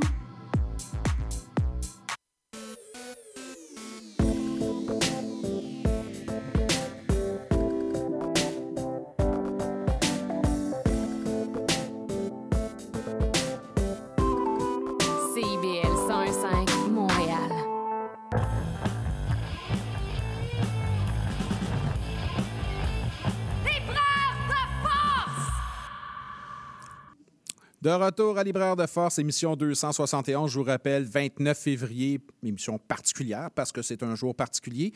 Émission avec des entrevues à, par téléphone. Donc, je suis seul en studio. Pas tout à fait seul, je vous avoue. Je suis accompagné de Fiston qui, oui, très euh, discrètement, pardon, se tient à côté de moi et suit un peu, euh, bon, sur les réseaux sociaux, s'amuse et m'écoute dans ces entrevues-là. Puis je pense qu'il trouve ça quand même intéressant, faire de la radio, même un peu dans l'ombre. Je suis avec Mélissa Véro par téléphone. Bonjour. Bonsoir. Ça va bien? Oui, bonsoir, effectivement. Je regarde à l'extérieur. C'est- assez, assez sombre. On peut, on peut dire bonsoir. Euh, Du côté de Québec, est-ce que c'est un peu froid? Un petit peu, oui. euh, quel- quelques petits coups de vent ici et là qui rafraîchissent l'air. Oui, effectivement, nous ici, euh, c'est un petit peu frais, euh, même, je pourrais dire, parfois un petit peu frais. La nébuleuse de la, de la Tarentule, c'est le, le nouveau roman de Mélissa Véro. Oui, c'est vrai. C'est juste des informations véridiques à date. Eh, Ben oui, à date, oui, parce que j'allais rajouter, j'allais dire euh, l'écrivaine, Mélissa Véro. Je me permets de dire la menteuse. Oui, c'est écrit en arrière du livre. Ben c'est ça, c'est pour ça, oui, exactement. Je me donne le droit parce que là, c'est vraiment écrit à l'arrière. Mélissa Véro est une maudite menteuse. C'est pas moi qui le dis, c'est écrit sur la quatrième de couverture. Donc, je peux me permettre de le dire. Mais on aime ça, du monde qui ment comme ça. Qui, qui monte avec un peu d'enrobage quand même, là, pour que ça reste intéressant au fil de 400 pages. Ben, ben, premièrement, j'allais dire ça, j'allais dire, c'est un- c'est une bonne brique de 400 pages. faut être capable de bien mentir pour euh, que nos mensonges se tiennent bien pendant 400 pages. Mais peut-être que la meilleure manière de mentir, c'est de dire la vérité. Je dis ça comme ça. là. Ça, j'ai ça quand les gens nous mélangent comme ça. Mais là, si elle dit qu'elle dit la vérité, elle ment, donc c'est pas vrai. On va essayer de débroussailler ça un peu. La nébuleuse de la tarentule, c'est le récit de... Et, et là, en partant de Mélissa Véro, euh, c'est important, le personnage s'appelle Mélissa, mais il y a un S de moins. Oui, euh, un, un- un petit jeu comme ça que j'ai eu envie de faire avec les lecteurs pour voir s'ils suivaient. Ah ben moi, j'ai suivi du début. Hein. J'ai dit, attends, il y a un problème. Là. C'est pas Mélissa, c'est Mélissa. Au début, je dis, ah, il y a peut-être une coquille. À un moment donné, c'est encore Mélissa. C'est encore... Il n'y a pas de coquille. C'est vraiment. Elle a voulu s'amuser à mes dépens. Genre, attention. Là, je me rappelle qu'on avait dit c'était une menteuse. Ah, d'après moi. Mais c'est pas tant Mélissa, Mélissa qui est la menteuse. C'est le père. Parce que la nébuleuse de la tarentule, le titre vient d'un événement lorsque Mélissa, ça, était petite et qui a changé un peu sa façon de percevoir sa propre réalité. Oui, effectivement. Donc, euh, quelque chose qui est tout à fait euh, anodin, si on veut, très quotidien comme événement. Un père, une fille qui regarde les étoiles, euh, une soirée du mois d'août, quoi de plus banal, n'est-ce pas? Mais finalement, c'est c'est là qu'effectivement s'installe ce doute par rapport à la réalité, à ce qui est la vérité, à ce qui est le mensonge, parce que le père pointe une nébuleuse qui finalement n'est peut-être même pas visible depuis son point de vue. Donc, euh, Ben oui. est-ce qu'il a tout inventé? Euh, On, on pourrait se le demander. On peut se poser la question. En tout cas, je pense que le personnage s'est posé la question. Ça l'a surtout surpris. Elle a surtout euh, s'est posé la question. Elle a dit Mais mon père m'a menti. Depuis combien de temps que moi, je pense que ce point-là dans le ciel est la nébuleuse de la tarentule? Et ce n'est pas ça. Donc, s'ensuit toute une réflexion sur justement la vérité, qu'est-ce qui est vrai, euh, le doute sur ce qui pourrait être un mensonge. J'ai comme l'impression aussi, il y a toute une réflexion puis toute une progression sur le travail du souvenir. C'est un peu ça qu'on traite également euh, dans les autres euh, récits, les, autres entrevues qu'on a fait précédemment. Mais ce travail du souvenir, comment on réussit à ramener des souvenirs en les proposant tels quels, ou du moins en les trafiquant et pour qu'ils ressemblent à du tel quel. Euh, il y a tout un travail d'écriture sur ça. Là. Oui, puis euh, une posture, en fait, euh, des choix qu'on fait consciemment ou inconsciemment. C'est vraiment amusant parce que cette semaine, je lisais les nouvelles et je suis tombée sur euh, un article qui découlait en fait d'un épisode de, de découverte donc à Radio-Canada et il parlait de ça, du fonctionnement de la mémoire et du concept des faux souvenirs. Donc du fait que certaines personnes, en fait, pour ne pas dire tout le monde, à un certain moment dans sa vie, on arrive à avoir des souvenirs qui sont convaincus, qui sont vrais, mais qu'en vérité, quand on creuse, on se rend compte que c'est inventé de toutes pièces. Et il démystifiait un peu le fonctionnement, tout ça. Et quand je lisais ça, un sourire aux lèvres, je me disais, mais c'est mon roman. c'est, vraiment un article sur comment j'ai construit la nébuleuse de la Tarentule, finalement. Euh, et, mais moi, je suis, j'y suis allée non pas avec euh, des enquêtes euh, et des, euh, des expertises psychologiques, mais plus mon, impression d'individu qui, au fil de sa vie, s'est rendu compte que ben, j'accumulais un certain bagage mémoriel, mais que celui-ci ne correspondait pas toujours à celui de mes proches. On avait partagé des moments ensemble, mais pourtant, on aurait dit qu'on n'était pas à la même place, au même endroit, à faire la même chose au même moment. Et, et cette, un peu étrange et inquiétant, j'ai eu envie de creuser finalement en plongeant dans mes souvenirs. Mais oui, effectivement, en faisant un très gros travail d'écriture sur le souvenir. Donc, à partir de la matière brute, transformer tout ça pour que ça devienne digeste en quelque sorte pour les lecteurs, parce que mes souvenirs à, à moi, Mélissa avec deux S, je pense qu'il aurait été inintéressant pour la plupart des gens parce que justement trop banal. Mais pour qu'ils sortent du banal, il faut leur donner un sens, une direction, faut avoir une intention en tête. Donc, c'est évidemment avec tout ça que je travaillais. Puis tout dans la, structure aussi. Comment est-ce qu'on structure l'accumulation des souvenirs pour faire en sorte que de ça jaillisse une histoire? C'est intéressant que vous parliez de faux souvenirs parce que euh, je l'annonce déjà, on va recevoir dans les prochaines semaines euh, Marika Lumeau qui a écrit un livre qui s'appelle euh, Devenir Margot et qui parle justement de cette notion de faux souvenirs. Puis en lisant votre roman, je me suis dit, c'est intéressant parce que le travail de l'autrice, le travail de l'auteur, le travail des gens qui écrivent des histoires, bien, largement fondé sur les faux souvenirs. Et puis là, je me disais, c'est encore plus intéressant parce que souvent, c'est eux qui les rendent faux. Le plaisir de l'écriture, c'est de fausser les souvenirs, justement, pour jouer avec comme si c'était de la glace qu'on reconstruit, on déforme et on fait complètement une œuvre différente de ce qu'était ou ce, que, ce à quoi ressemblait une réalité. Oui, totalement. Dans le fond, la- la- le réel qu'on partage, vous et moi, Mhm. on parle de ça quand on écrit, quand on est artiste aussi de façon générale, je crois, et on, on le transforme. C'est vraiment euh, une matière brute avec laquelle on s'amuse euh, pour recréer des nouvelles formes qui ont tout à voir et rien à voir avec la réalité en même temps.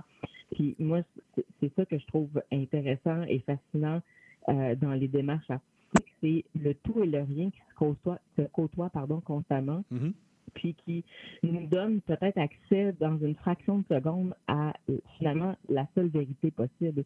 C'est quand les deux choses qui s'opposent existent en même temps.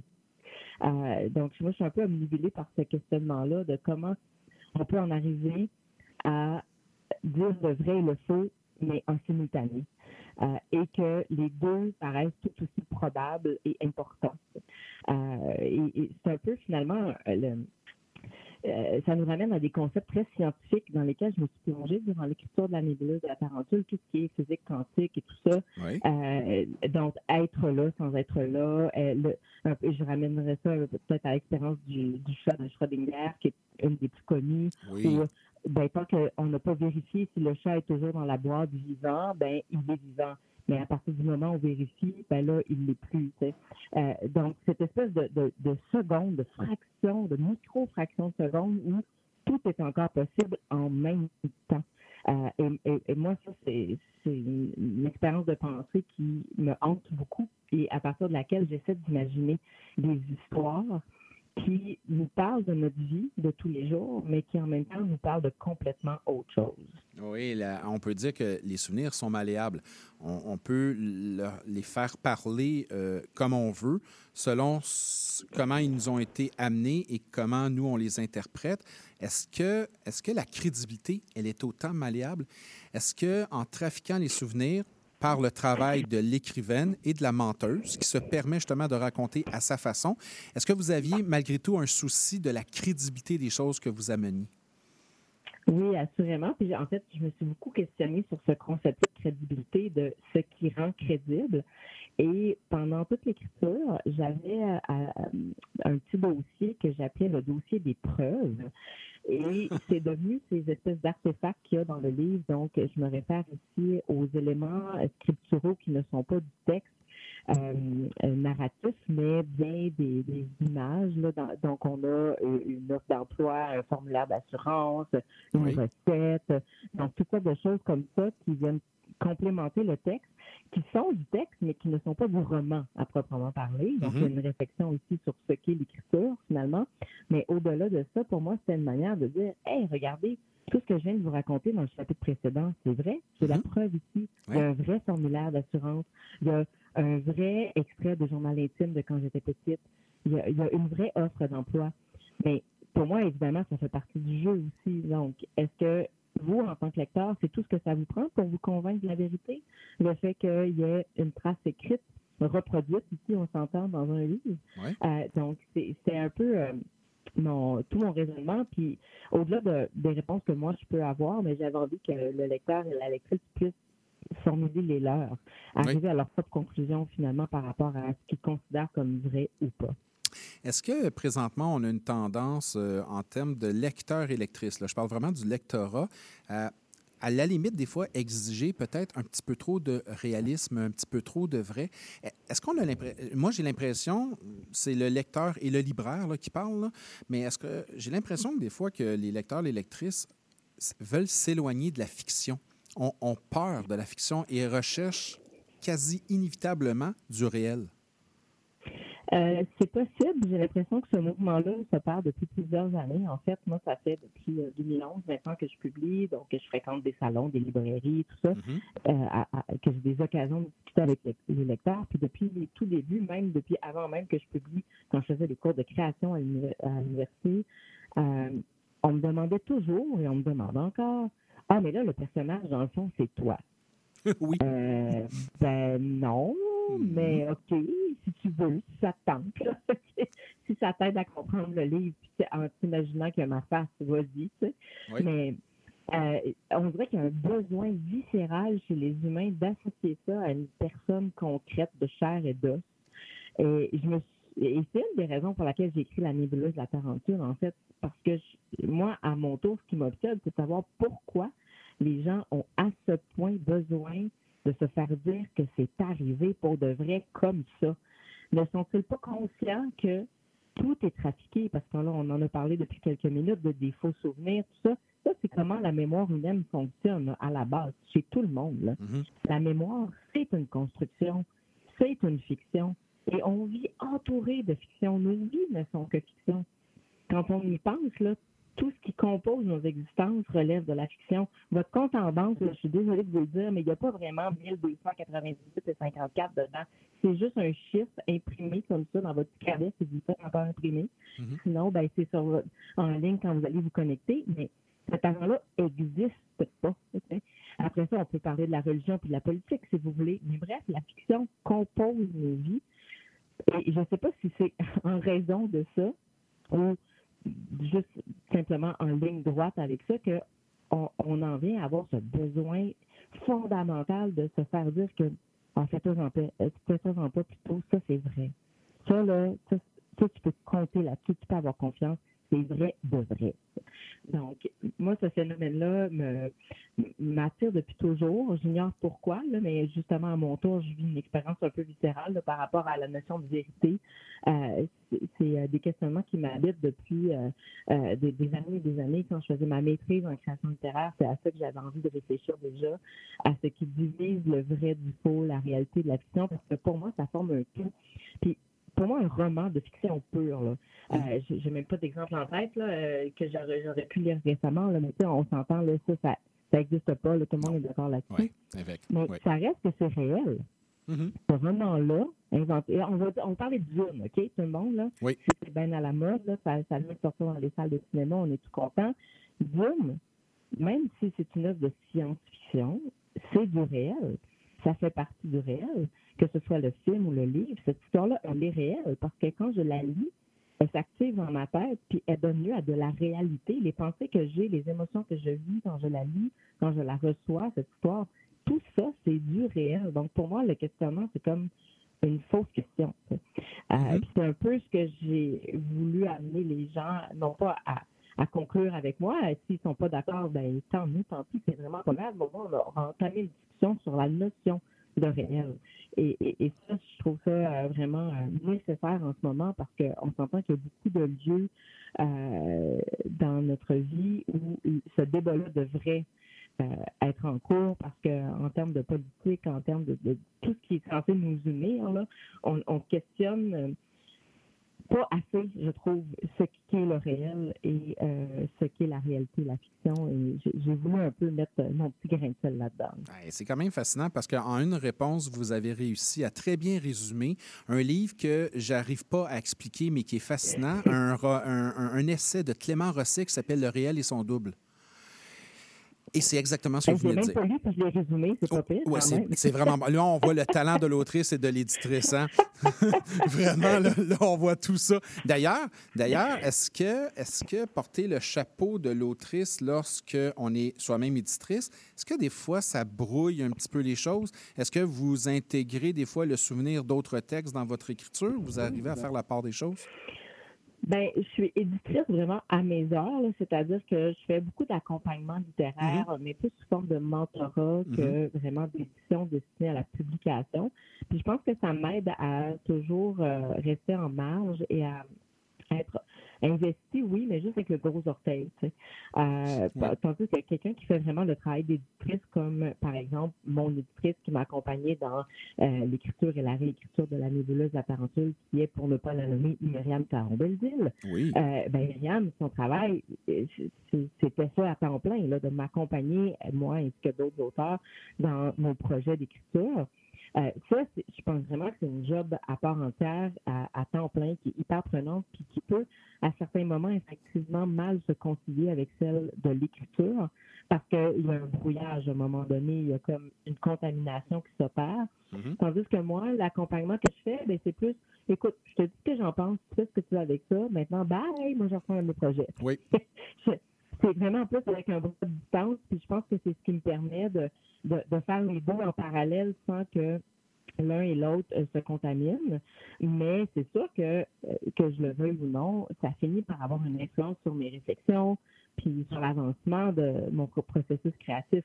Puis en vérité, c'est ce que je cherche exactement dans ces expériences-là d'accompagnement littéraire. C'est le fait d'être nourri par une autre personne qui réfléchit différemment de moi, puis qui m'aide à avancer dans ma propre pratique.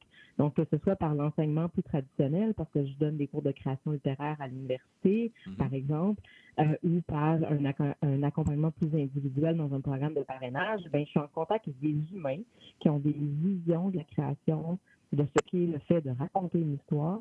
Puis en étant euh, vraiment au plus près de ça, moi, ça me permet de me confronter puis de, de, de ne pas rester dans mon statu quo le personnel de Ah ben moi, je pense plutôt que non, non, constamment, à tous les jours, à toutes les semaines, je suis appelée à faire évoluer ma propre vision des choses. Puis pour moi, ça, c'est une bénédiction. Là. Si on veut réutiliser le langage religieux, et Oui. j'abuse un peu dans la nébuleuse de la tarentule. Euh, Il y, a il y a une expression, on parle des gens, des, des- des fois on dit certaines personnes, euh, ils mentent comme ils respirent. Euh, dans votre cas, est-ce que mentir comme on écrit, ça pourrait s'appliquer? Ah, j'aime ça, j'aime ça. Euh, c'est drôle, hein, parce que je, je pense vraiment sincèrement que dans la vie de tous les jours, quand les personnes qui me connaissent pourraient peut-être confirmer ou non, puis là, ça serait drôle. Euh, je suis une personne très honnête. Pour moi, l'honnêteté, la transparence, l'authenticité, c'est comme des valeurs suprêmes. Et je présume Euh, que c'est un ça- mensonge, ça aussi, là? Là, on est tout mêlés. là. On va Oui, là, là. papier, mesdames et messieurs. Là. On comprend plus rien. Euh, euh, je- sais pas, le moi-même, je, je, je sais plus où j'en suis. Je va falloir que je retourne faire mon introspec- introspection à la fin de l'émission. Mais depuis toujours, j'ai- ce- cette euh, prétention de croire que je suis une personne très honnête, très transparente. Puis en fait, c'est un peu par la force des choses parce que ma face parle à ma place. Donc, Oui. si euh, que- quelqu'un me dit un truc qui me fait réagir, euh, je peux pas le cacher, je deviens rose ou mauve, puis là, il faut que je parle. Donc, tant qu'à parler, je vais dire la vérité. Je suis, je suis vraiment comme ça. Donc, d'en arriver à cette description derrière mon roman où on dit que je suis une maudite menteuse, pour moi, c'est comme c'est le mensonge suprême, finalement. Ben oui. Ben ça, oui. Il n'y a rien de plus faux, tu sais. Mais, mais en même temps, ça fait douter. Ça fait douter tout le monde, y compris mes, mes proches très proches, et y compris moi-même, parce que je me dis, mais c'est vrai, dans le fond, j'aime ça raconter des histoires, et ça depuis toujours. Est-ce que ça fait de moi une menteuse? Est-ce que le fait d'avoir envie de mettre en récit des événements, des anecdotes inspirées de ce qu'on a vécu, de ce que les gens autour de nous ont vécu, ça fait de nous des menteurs? Est-ce que c'est ça le mensonge? Donc, euh, j'ai finalement, j'ai écrit 400 pages, mais j'ai pas encore trouvé toutes les réponses. Il va falloir que je vous arrive avec un deuxième tome. J'ai posé la question à Geneviève Dufour juste euh, à l'entrevue précédemment. Euh, J'ai demandé si elle avait consulté les gens autour d'elle pour voir si les souvenirs qu'elle avait transposés sur papier étaient encore ceux qu'on lui avait racontés. Est-ce que de votre côté, dans la panoplie de personnages qui tournent autour de vous ou autour de Mélissa dans le roman, est-ce que vous avez consulté certaines personnes? Euh, non. En fait, quand j'écrivais le livre, j'en parlais un petit peu à ma mère. Puis je lui disais, des fois, je testais des anecdotes avec elle. Ah, tu te rappelles-tu telle affaire? Puis finalement, pardon, nos souvenirs étaient tellement différents que je me disais, je peux bien raconter ce que je veux parce que de toute façon, clairement, on n'a pas du tout la même mémoire de notre passé commun. Euh, donc, ça, comme été ça, mon autorisation. En, bout de ligne, mais Mélissa, assume le fait que tu racontes une histoire, puis euh, je de méchant contre qui que ce soit dans ce livre-là. Tu sais, Je ne porte pas atteinte à la réputation de qui que ce soit. Non. Je verrais difficilement quelqu'un qui pourrait me revenir en disant Hey, tu dis tel truc, que c'est vraiment pas fin, je te poursuis pour un million. Euh, bonne chance, je pourrais jamais te payer. Ben, il y a ça. A ça, fait que ça sert à rien. Soyez avertis si vous avez envie de me poursuivre. C'est oubliez ça, c'est Euh, fini, non? non, mais exactement. Puis de toute façon, pour moi, le, le- l'enjeu du roman n'est pas autour de savoir euh, qui a fait quoi de méchant, puis qui a trahi Mélissa. C'est tellement pas ça la question. Moi, ce roman-là, je ne l'ai pas écrit pour me venger de qui que ce soit ou parler de mes émotions. Je l'ai écrit pour que d'autres personnes puissent se projeter dedans, puis retrouver leurs propres souvenirs finalement. Parce que même si évidemment personne n'a vécu son enfance et son adolescence de la même manière que moi, je serais prête à mettre ma main au feu qu'il y a toutes sortes de gens qui vont se reconnaître dans certaines anecdotes que j'ai racontées, pourtant qui sont très, très différentes de leur vécu. Mais le ressenti, lui, est le même. C'est avec ça qu'on travaille, en fait, quand on est écrivain, je pense. C'est davantage les émotions que les faits. Contrairement aux politiciens, mettons, qui devraient s'en tenir aux faits puis lâcher les émotions, euh, mais on exerce deux métiers complètement différents. Puis moi, comme écrivaine, je pense que non seulement j'ai le droit, mais je dois travailler à partir des émotions parce que c'est là que je vais toucher à l'universel. Puis c'est comme ça que je vais réussir à atteindre un grand nombre de personnes. Ouais, je pense que l'enjeu, justement, de ce roman, c'en est un, c'est un roman. L'enjeu, c'est justement de l'autrice qui se dit comment, à partir de trucs qui sont là, la réalité, point, euh, je peux, moi, raconter une histoire et comment cette histoire-là peut, à ce point, ressembler à d'autres réalités que des gens vont s'y reconnaître. E- Exact. Puis les gens vont pouvoir moduler à leur tour Mhm. ce que moi j'aurais offert comme matière pour la transformer, puis se l'approprier et à, associer ça à leurs souvenirs. Puis ça, j'ai observé dès mon premier livre, qui était un roman pur, là, dans le sens qu'il n'y avait rien de tout ce que je racontais qui m'était véritablement arrivé. C'était vraiment de l'invention. Et malgré tout, encore là, on me posait la question Ah, mais Ariane, c'est toi Non, OK. Euh, et ce qui m'avait fasciné, c'est que dans une critique de ce roman-là, la, la personne qui avait signé la critique, en fait, imposait son souvenir de sa lecture à ce que j'avais écrit. Et elle disait des choses qui n'étaient pas dans le livre. Mais elle affirmait ça comme des faits. Elle disait Oh, le personnage se promène dans Montréal, blablabla. Mhm. Mais non. C'est écrit nulle part qu'elle est à Montréal. D'où c'est que tu sors ça? Donc, son interprétation du livre était devenue la vérité sur le livre. C'est Et intéressant, À ce moment-là, j'ai com- j'ai compris que j'ai beau écrire ce que je veux dans un livre, je ne contrôle pas le message. Ce que les gens vont en retenir, leur interprétation, la mémoire de ce qu'ils ont lu, c'est ça qui compte au final. Donc, moi, je, je leur tends des perches, mais je ne sais pas ce qu'ils vont saisir. Donc, ce serait vraiment prétentieux de penser que je, je, je peux structurer un livre et puis en maîtriser vraiment tous les points puis arriver à une conclusion à laquelle tout le monde va adhérer à la fin. Je pense que c'est impossible. Donc, tant qu'à faire, aussi bien s'amuser puis se lâcher l'autre, puis laisser de la liberté à tout le monde pour qu'il puisse s'y retrouver. Donc, c'est un petit peu dans cette dynamique-là que j'ai voulu construire le livre pour qu'il y ait de la place pour le plus de monde possible, finalement. Oui, ben, on est euh, au-delà de l'interprétation, on est dans l'appropriation.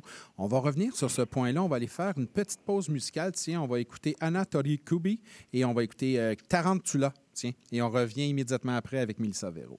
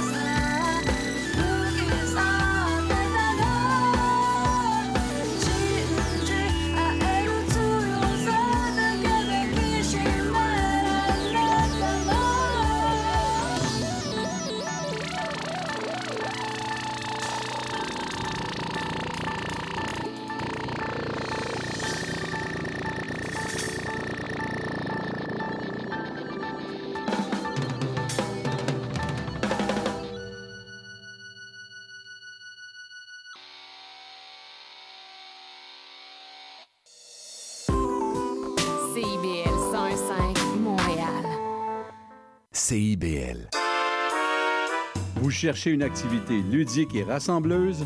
Inscrivez le Bingo Radio de CIBL à votre agenda. Chaque semaine, courez la chance de gagner 3500 dollars en prix. Invitez vos amis et jouez avec nous tous les dimanches dès 13h. Pour participer, procurez-vous les cartes de jeu du bingo de CIBL dans un point de vente près de chez vous. Pour trouver des lieux, visitez notre site web au cibl1015.com sous l'onglet Bingo Radio de CIBL. À dimanche prochain et bonne chance! Et oui, la vie de famille comprend son lot de défis. Ici Chantal Rodet, votre animatrice et coach familial. Je vous invite à écouter mon émission Au cœur de la famille, qui est diffusée tous les mercredis soirs à 19h sur les ondes de CIBL 101,5 FM Montréal. Chaque semaine, j'aurai l'occasion de vous partager des conseils et des anecdotes qui, je l'espère, vous donneront un second souffle pour vous aider à faire face aux défis que vous rencontrez au quotidien. C'est un rendez-vous tous les mercredis soirs, 19h, sur les ondes de CIBL. Je m'appelle Charlie Mulot et je vous donne rendez-vous tous les vendredis à 20h pour La Cabane à Contes, l'émission où on vous raconte des histoires. CIBL.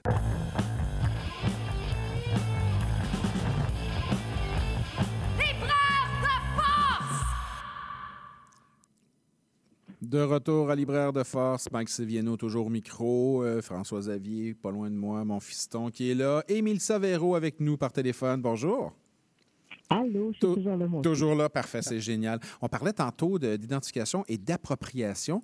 euh, et que vous aviez euh, des, des lectrices, des lecteurs qui venaient vous voir, puis qui voyaient dans votre roman des choses qui n'y étaient pas.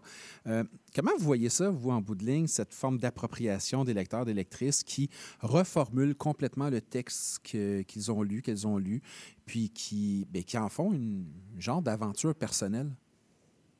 Ben, moi, ça me convient parfaitement, je vous dirais. Euh, je pense que c'est pour ça que j'écris, en fait. Mhm. C'est pour qu'après ça, chaque personne puisse écrire à son tour, ne serait-ce que dans sa tête, sa propre histoire.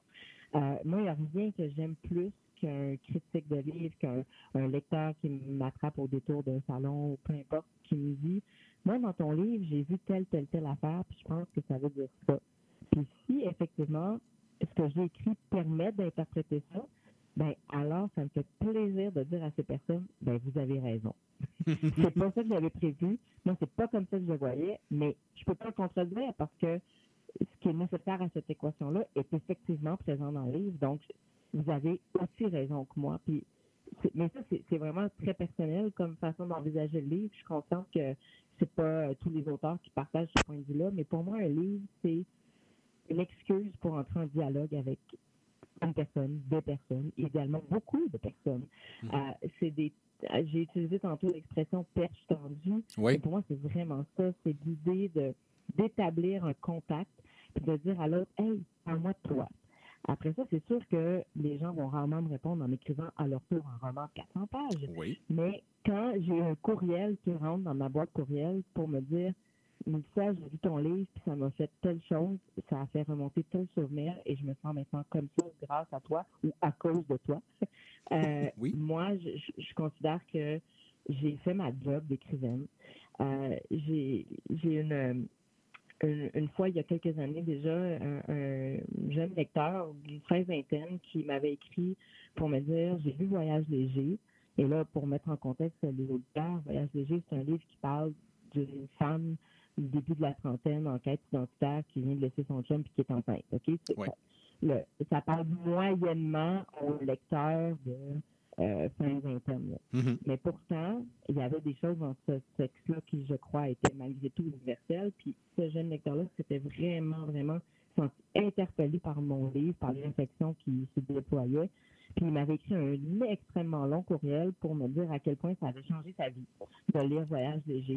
Puis il avait rattaché ça à un événement qui venait malheureusement de se produire dans sa vie. Il avait perdu un ami qui était très proche de lui et qui, le hasard a voulu, s'appelait aussi Zéro. C'était son nom de famille. Et pour une raison ou une autre, dans sa tête, les deux choses se sont cimentées ensemble. Puis mon roman est comme devenu une espèce de bouée de sauvetage qui lui a permis de passer au travers du deuil de son ami. Alors que mon livre ne parlait pas du tout de ça. Mais pour lui, c'est devenu un livre qui parlait de ça. Euh, et, et moi, j'ai trouvé ça fabuleux que les livres puissent avoir ces vies multiples, euh, se renouveler à chaque lecture, dépendant de qui l'a entre ses mains.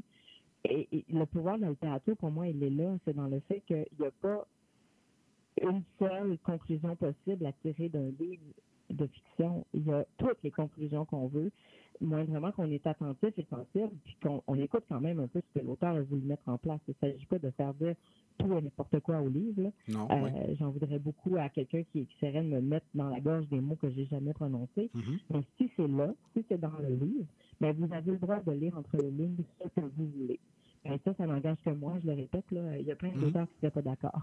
Oui, non, non, mais c'est clair. Mais je, vous- je vous écoute et j'ai l'impression que vous n'êtes pas très possessive de vos livres. Et je m'explique. Là, on ne parle pas de fierté, c'est pas ça, mais dans le sens où vous, vous produisez un univers fictionnel, vous le laissez aller et libre aux gens de se l'accaparer pour que eux en fassent leur propre récit. En fait, ce que vous faites, c'est que vous écrivez un roman pour que les autres en réécrivent un autre avec le roman. Oui, totalement. Oui, c'est vraiment ça. Puis, euh, je ne sais pas qu'est-ce qui fait en sorte que j'ai fini par adopter cette posture-là, mais je dirais que c'est tout naturellement que j'en suis venue à envisager les livres de cette manière-là. Euh, je, mais je, je me rends compte, formulé comme ça dans la bouche de quelqu'un d'autre, que c'est l'approche que j'ai par rapport à tout ce que je fais. Tu sais, mon, mon métier d'écrivaine m'a amené à avoir d'autres métiers, comme je l'ai dit tantôt, celui d'enseignante, de Mhm. mentor, de traductrice. Puis, euh, euh, puis à chaque fois, dans toutes ces positions-là que j'occupe, euh, moi, je me mets, à- je, me, je me traite en fait comme une accompagnatrice. Je, je me vois comme quelqu'un qui est là pour aider les autres à trouver leur voix, leur parole. Euh, mais ça implique en moi-même, je suis en train d'écrire mon livre. Mais pour moi, effectivement, je- je- il y a quelque chose d'un petit peu ridicule dans le fait de dire que c'est mon livre. Mais non, mon livre, là, en ce moment, il existe en je ne sais plus combien de copies. Il est dans plusieurs librairies à travers le Québec, principalement en ce moment. Il y a Mhm. peut-être même à cette minute précise quelqu'un qui est en train de l'acheter, qui va commencer à le lire ce soir. Mais ça, c'est pas mon livre. c'est le livre de cette personne-là qui va vivre son expérience. Ça, ça ne m'appartient pas. Euh, mais c'est sûr que ça demande un certain lâcher-prise. Oui. Puis il y a des événements dans ma vie personnelle qui m'ont amené à avoir ce- cette forme de lâcher-prise-là euh, pour des questions de survie. là. Pour ceux et celles qui ne sont pas au courant, moi, j'ai entre autres eu des triplés dans la vie. Tu sais, genre trois bébés qui naissent en même temps. là. Euh, C'est un, un élément quand même important qui peut changer les choses. Ben, légèrement. C'est un petit détail là, Mhm. euh, comme ça. Euh, ben, ça, d'ailleurs, dans la nébuleuse, le personnage a aussi eu des triplés, même si c'est vraiment pas un élément très important dans le livre, ça reste qu'elle le mentionne euh, moment donné autour d'une phrase. Mais moi, dans ma vie à moi comme individu, là, au-delà de l'écrivaine, ça a changé beaucoup de choses, puis ça m'a amené à avoir cette espèce d'approche très lâcher prise. OK, tu veux m'aider? Tu veux prendre un bébé puis donner le biberon? Hey, vas-y. Je ne vais pas te montrer comment moi j'aimerais que tu lui donnes le biberon. Non, non, tu lui donneras comme tu veux tant qu'il boive. Mhm. Euh, mais j'ai un peu développé finalement cette approche-là par rapport à toute chose dans mon existence. Moi, je fais ce que je peux, du mieux que je le peux, parce que je suis quelqu'un qui met beaucoup de cœur à l'ouvrage puis qui est assez perfectionniste. Mais à un moment donné, j'abandonne. Puis là, je fais là, c'est plus de mon ressort, ça ne m'appartient plus. À partir de ce point-ci, ça t'appartient à toi.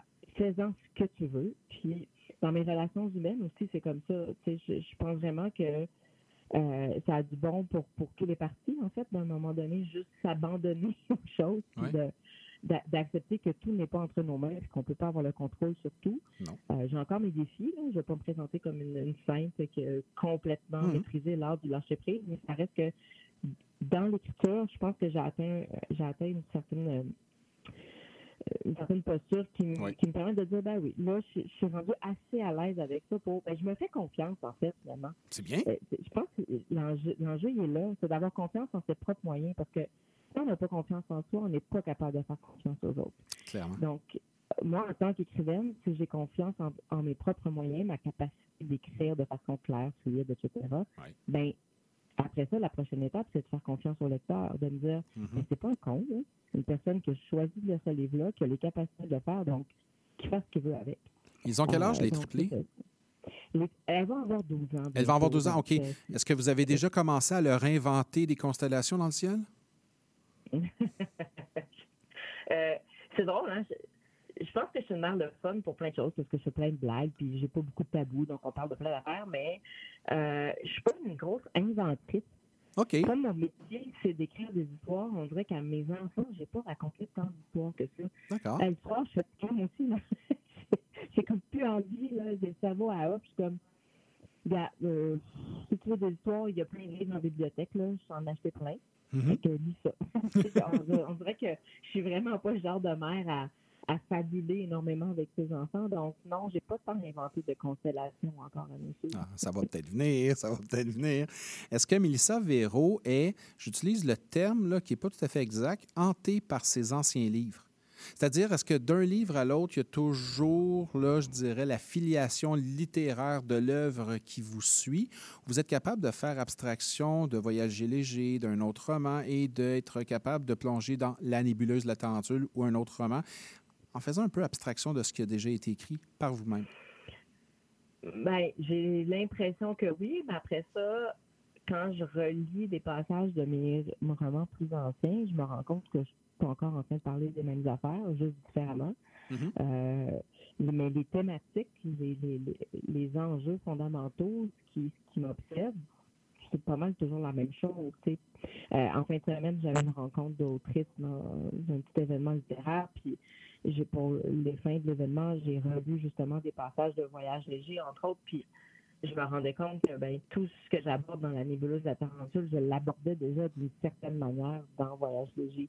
Euh, J'ose espérer que j'ai mûri entre-temps, puis que maintenant, je, je- j'offre une perspective qui est quand même différente sur ces questions-là, mais si on les met, ça tourne autour de l'identité, de, de, de ce qui nous forme comme personne, des relations humaines, du rapport à l'autre, etc., etc. Donc, on on ne va jamais très, très loin, je pense, dans ces obsessions. On Ouais. reste dans son petit carré de sable. Mais par contre, la manière de faire, ça, je pense que j'ai, euh, de façon tout à fait prétentieuse, réussi à me renouveler parce que euh, j'ai- vécu un moment de création assez difficile dans les dernières années. J'ai frappé un mur. Je je savais plus pourquoi j'écrivais. Justement, après mon, mon dernier qui remonte à a presque 8 ans, c'est en 2016, Les Voix de la disparition. Oui. J'étais comme sur un pilote automatique pendant quatre livres. J'écrivais, j'écrivais. Aux deux ans, je publiais, ça allait bien. Puis à un moment donné, pouf, là, euh, non, je, ça marche pas. Donc, Mhm. j'ai écrit un livre, mais qui n'a jamais été publié, mais parce que c'était pas bon. Euh, mais c'était pas bon parce que je, il n'était pas motivé, ce livre-là. Il n'était pas habité par un besoin, euh, vraiment une nécessité de dire. OK. Et il a fallu que je la reprovoque, cette nécessité-là, et ça m'a pris des années, puis ça a finalement donné la nébuleuse de la tarentule. Donc, il a comme fallu que je me reconnecte à la raison pour laquelle j'ai envie de raconter des histoires depuis que je suis toute petite. Puis, j'ai retrouvé cette chose-là en dedans de moi, dans, vraiment dans mon fort intérieur, avec la nébuleuse de la parentule, mais après un long détour, puis euh, après avoir touché le fond, je dirais, là, de la création. Oui. Je- je- je- comme personne, j'allais plutôt bien, mais comme créatrice, j'étais vraiment mêlée. Mais là, j'en suis ressortie de ça, puis c'est la nébuleuse qui a émergé. Mais il a fallu pour ça que j'accepte de m'exposer peut-être un peu plus. C'est pas pour rien que ce roman-là, c'est mon premier où je, je joue le jeu de l'autofiction. Oui. Que je n'avais jamais fait de façon claire auparavant. Mhm. Euh, même si je m'inspirais toujours un peu de ma vie, de, des gens qui m'entouraient. Je pense que tous les auteurs font ça, mais là, je me suis dit non, là, je, je l'assume à fond, c'est ça que je fais. Advienne que pourra, les gens penseront bien qu'ils veulent, puis je ne vais pas demander la permission à personne, comme je l'ai mentionné tout à l'heure. Moi, c'est ça que j'ai envie de raconter parce que j'arrête pas de dire à tout le monde Ah, mais tu sais, il n'y a pas de, de, de vie inintéressante, tout mérite d'être raconté, toutes les histoires sont bonnes à dire. C'est ce que je répète constamment à mes, à mes étudiants, à- aux gens que je mentor, mais on dirait que moi-même, j'en- j'entendais pas ce message-là. Euh, que ma vie pouvait être intéressante à raconter, à condition évidemment de la retravailler puis de la rendre euh, euh, littérairement quand même probante. là. Oui. Mais je- là, je me suis dit, ben, il est peut-être temps que tu appliques tes propres principes et tout ce que tu essaies d'enseigner aux autres, mais fais-le donc toi-même. Fait que C'est c'est un peu ça qui s'est passé. Donc, en ce sens-là, je pense que sans qu'il y ait une coupure avec Mhm. le précédent livre, je pense qu'il y a un espèce de, de renouveau dans le même, toujours, mais euh, avec une manière qui est différente. la nécessité euh, de d'écriture ou le besoin ou le, même le plaisir de l'écriture a pris le dessus sur, on pourrait dire quasiment la contrainte ou l'obligation de publication. Totalement. Oui, vraiment. C'est ça qui m'a sauvé en fait avec ce livre-là. C'est que je l'ai écrit pour l'écrire. C'est bien. Je l'ai pas écrit euh, pour le publier. Puis je- par là, j'entends pas que je l'ai pas écrit pour qu'il soit lu. Non, je voulais qu'il soit lu. Oui. Mais tu sais, la publication, le monde de la publication, de l'édition, c'est tout un système. hein. C'est Mhm. c'est- c'est une chaîne qui est complexe, qui a ses, ses- ses règles, ses façons de faire. Puis des fois, ça convient pas à nos projets personnels, puis à, à nous, nos visées plus intimes. Puis je me, suis- je me suis vraiment dit tout le long de l'écriture de ce livre-là, euh, s'il reste dans mes tiroirs, lui, je m'en fous. Moi, là, en ce moment, j'ai du plaisir, puis je ne vais pas me gêner à en avoir, puis je vais aller au bout de ce plaisir-là. Puis après ça, ben, on verra bien si ça intéresse quelqu'un. Mais je ne me mettais pas la pression de devoir le faire publier à tout prix. Je, je me mettais juste la pression à moi-même et pour moi-même Mhm. de le finir. C'est bien ça. Dans la joie de l'écriture. Ben, c'est bien ça. Et nous, il nous reste un bloc, donc on va avoir encore plein de plaisir avec Mélissa Véro. On va aller faire une petite pause musicale très rapide. On va écouter, tiens, La menteuse chantée par Corinne Marchand, l'actrice dans le film Claude 5 à 7 d'Agnès Varda, musique de Michel Legrand, et on revient avec Mélissa Véro.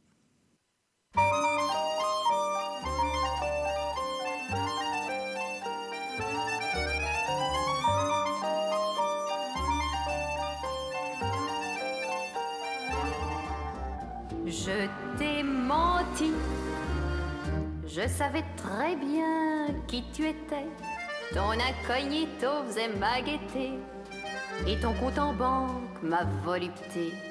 Tu croyais séduire. Tu m'achetais. Moi, perfidement, je t'ai mentais, je te mentais. Je t'ai menti. Hidalgo entrait quand il sortait. Par lui, je me laissais maltraiter. Pour toi, je faisais l'enfant gâté. Je te récitais des faux serments. Tu t'es cru, mon doux amant, assermenté, je te mentais. Je t'ai menti. Tu étais trop vieux, trop mal bâti. Pour ton argent, je te supportais. Mais j'attendais l'heure où tu partais. Te ruiner, c'était te faire la charité. Tu es mort, je l'ai bien mérité, je te mentais. Je t'ai menti, j'en suis sorti.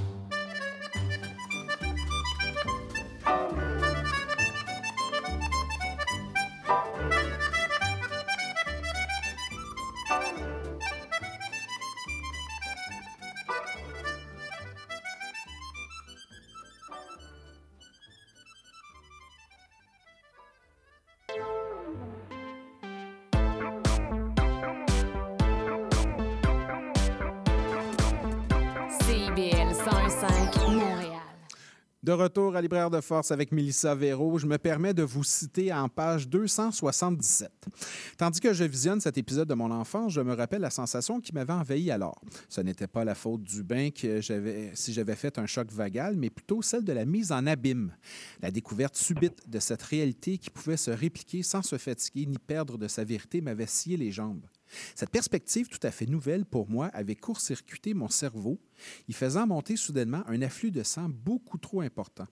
Mes synapses avaient besoin d'aide pour absorber cette information délirante.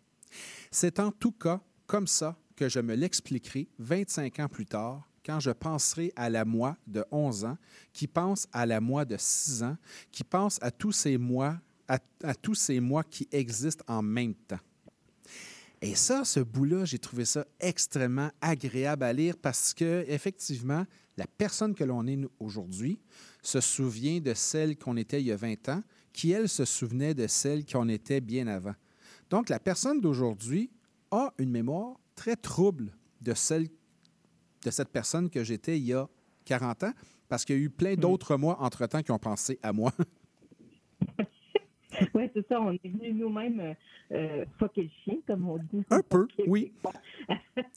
oui, parce qu'on on- est comme des propres écrans, finalement, à notre, euh, à notre expérience. Oui. On- c'est- c'est- Ces souvenirs de nous-mêmes viennent bloquer l'accès au- à la réalité de l'époque, finalement. Oui. On, on- on dit fucker le chien, on pourrait dire brouiller la tarentule, tiens. Alors, on vient d'inventer une nouvelle expression. Donc là, je mets au défi tous les auditeurs de- d'essayer de la répandre dans la population, cette Oui. expression-là. À partir de euh, maintenant? Le jour elle va revenir à mes oreilles, ça, je vais vraiment avoir le sentiment d'avoir accompli quelque chose de ma vie. là. OK, bien là, euh, le, le défi est lancé, auditeurs, auditrices de Libraire de Force. Maintenant, nous brouillons la tarentule. Excuse, hein, j'ai brouillé la tarentule. Ça va se rendre jusqu'à Québec. Puis quand Mélissa Véro va l'entendre, je veux que Mélissa nous appelle et nous dise Hey, je l'ai entendu, ça y est, c'est parti. Ah, c'est sûr, peu importe l'heure du jour, je vais vous téléphoner. C'est génial, je veux qu'on le sache. On parle de la mise en abîme. La, la mise en abîme, c'est un processus d'écriture hyper intéressant pour une autrice parce que nécessairement, ça vous permet de revenir sur vous ou de revenir sur un sujet. Parce que la mise en abîme, c'est pas nécessairement le retour, à- le retour sur soi ou le retour en soi, c'est ce qui est dans ce qui est dans ce qui est. Et là, ça, ça multiplie les possibilités. Oui, totalement. Puis c'est drôle hein, parce qu'on dirait que dans ma vie, j'ai plein d'anecdotes de mise en abîme euh, qui m'ont mené à écrire ce livre-là, finalement. Euh, une de ces anecdotes-là, c'est quand j'étudiais la création littéraire à l'UQAM, euh, parce que j'ai pas toujours habité la région de Québec. Euh, et il y a une des étudiantes qui s'était mise à pleurer en classe en plein cours de création parce qu'elle comprenait pas c'était quoi une mise en abîme.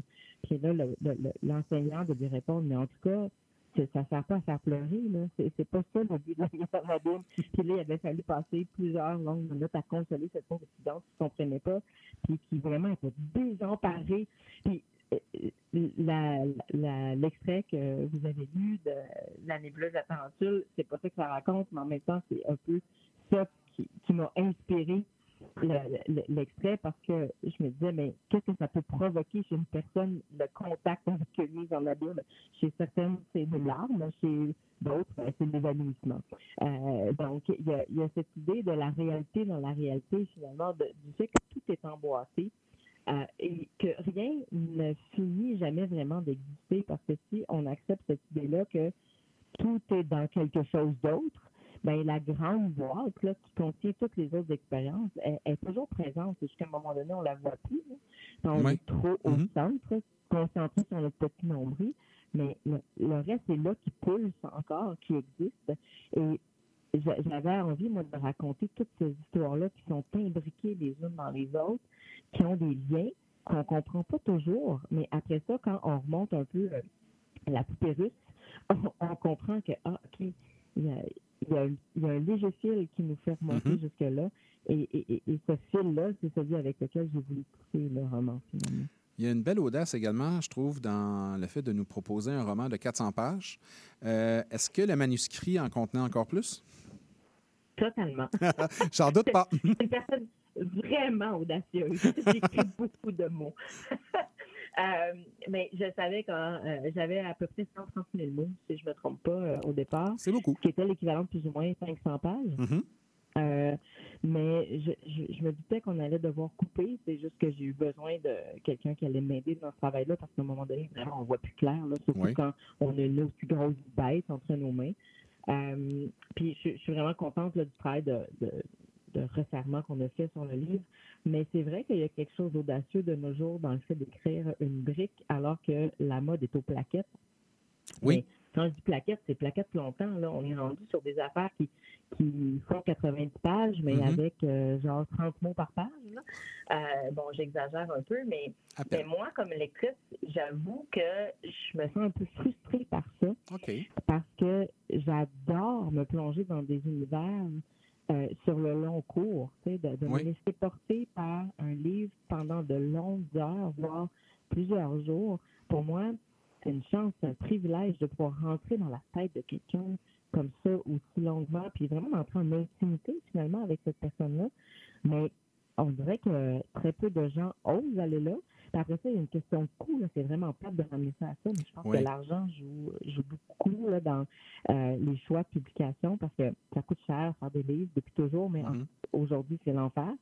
Euh, puis il faut vraiment, vraiment, vraiment euh, être très original dans son montage financier pour arriver à proposer un livre de 400 pages à 29,95 en 2024. Oui, effectivement. Euh, donc, euh, je vous dis, le temps, c'est Snowden, la nébuleuse de Tarentule. Euh, mais euh, il y a cette envie-là, évidemment, de, de, de, de pouvoir aboutir dans les mains des lecteurs, donc de vendre à un prix qui soit encore raisonnable et non pas à 70 Mais euh, au-delà de ça, moi, j'avais envie de raconter cette histoire-là. Et cette histoire-là ne pouvait pas se raconter en 90 pages. Non. C'était impossible. Elle avait besoin de se déployer vraiment dans l'espace, dans le temps, euh, parce que c'est une histoire qui parle de ça. Donc, parler du temps en faisant vite, là, c'est un petit peu contradictoire, n'est-ce pas?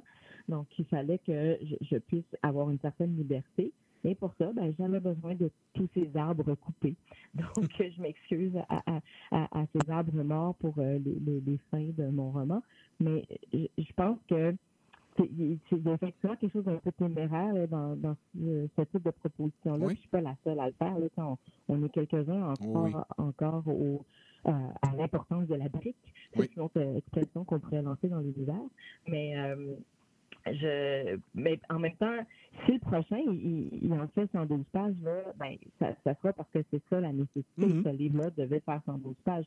Mais je pense qu'il faut se permettre de faire les livres euh, dans la forme qui leur est nécessaire, la forme qui leur convient, la forme qui va vraiment permettre à l'histoire Oui. de prendre toute son ampleur. Mais des fois, l'ampleur, c'est ça, elle n'a pas besoin de beaucoup de pages. Oui. L'ampleur, c'est pas une question de nombre de pages. C'est une question de, de, de projet, de souffle. L'intensité. Euh, exactement, Oui. l'intensité, tout à fait. euh, mais euh, Rapidement. oui, rapidement, Mélissa, est-ce qu'il y a un autre mensonge qui s'en vient? Euh, oui, le premier mensonge, euh, ce serait celui que je ne vais plus jamais écrire un livre. Ah, OK. Euh, ça, c'est un gros mensonge. Oui. Euh, j'aime- des fois, je me dis, je pourrais aller faire autre chose qui, justement, me permet de mieux vivre, mais euh, j'ai beaucoup de difficultés. J'ai déjà Ouais. une idée de roman, alors euh, je vous avertis, je risque de récidiver prochainement. Ben, j'adore cette idée-là. Merci beaucoup, Mélissa Véro. Mais ça me fait plaisir. Merci pour l'accueil. Ben, Ça me fait plaisir. Mélissa Véro, La nébuleuse de la Tarentule, euh, roman aux éditions XYZ. Je veux également, l'émission tire à sa fin. Rapidement, je veux remercier Geneviève Dufour qui est avec nous, roman Comme par enchantement aux éditions de la Maison en Feu. Et également Marie-Hélène Larochelle, Toronto, Jamais bleu aux éditions Leméac. La semaine prochaine, Linda est avec Philippe Manévi. On va parler de la colline qui travaille aux éditions Lemec. Et il y a euh, 15 hein, Linda qui va faire une chronique mots croisés avec Élise Euh, sur euh, le texte des cendres dans la bouche de Brenda Navarro qui est traduit par Sarah Mustad. On aura également Éric Simard qui va faire sa chronique N'oubliez pas de nous suivre sur notre blog. Notre prise est le mardi à 11h30. Euh, N'oubliez pas que nous sommes sur Spotify, nos réseaux sociaux également, libraire de force euh, sur euh, WordPress. Je veux remercier bien sûr Amélia Lachance Landreville. Merci infiniment. Mon fils, fiston, hein? François Xavier, tu étais là? Oui, bonsoir. Hein, je ne suis pas un menteur. On va-tu manger des dumplings? Bien sûr. Oh que oui, on s'en va manger des dumplings. Mon nom est Mike Sevieno à la réalisation, sélection musicale et animation de cette émission. Merci beaucoup aux auteurs et aux autrices qui participent à l'émission. C'est toujours très agréable de parler avec vous de votre écriture et de nos interprétations. Euh, merci aux auditeurs et aux auditrices également. Et euh, vous savez, comme je vous dis toujours, nous, on se revoit dans deux semaines. Puis bien sûr, euh, toutes les fois, je vous le dis, lisez, bonne lecture et profitez-en. Merci. Au revoir.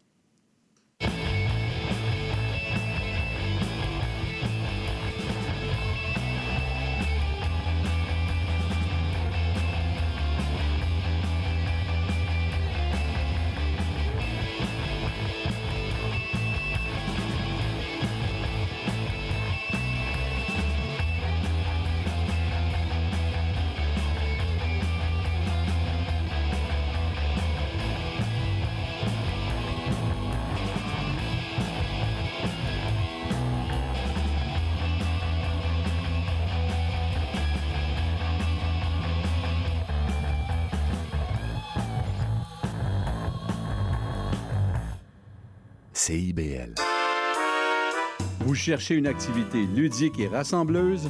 Inscrivez le Bingo Radio de CIBL à votre agenda. Chaque semaine, courez la chance de gagner 3500 dollars en prix. Invitez vos amis et jouez avec nous tous les dimanches dès 13h.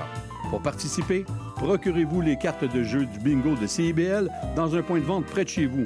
Pour trouver des lieux, visitez notre site web au cibl1015.com sous l'onglet Bingo Radio de CIBL. À dimanche prochain et bonne chance! Salut, je m'appelle Sophie Chartier. Si vous êtes comme moi, ça vous arrive de vous demander qu'est-ce que les gens écoutaient, mettons, en Afghanistan dans les années 70? Ou bien, c'est quoi la différence entre salsa et bachata? Les vendredis à 20h30 sur les ondes de CIBL 101.5, embarquez avec moi et mes invités dans un voyage spatio-temporel à la découverte d'un courant musical fascinant. Ses origines, ses chansons, ses artistes. Courant d'air, c'est l'émission de découverte musicale à ne pas manquer pour une exploration en profondeur et en plaisir des musiques marquantes du monde entier.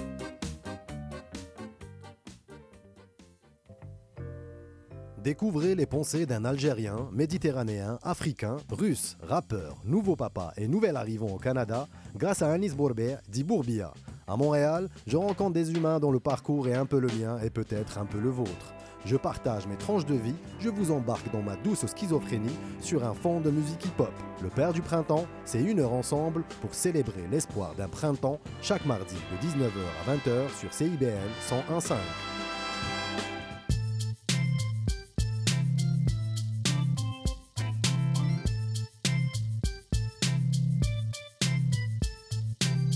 CIBL 101.5 Montréal.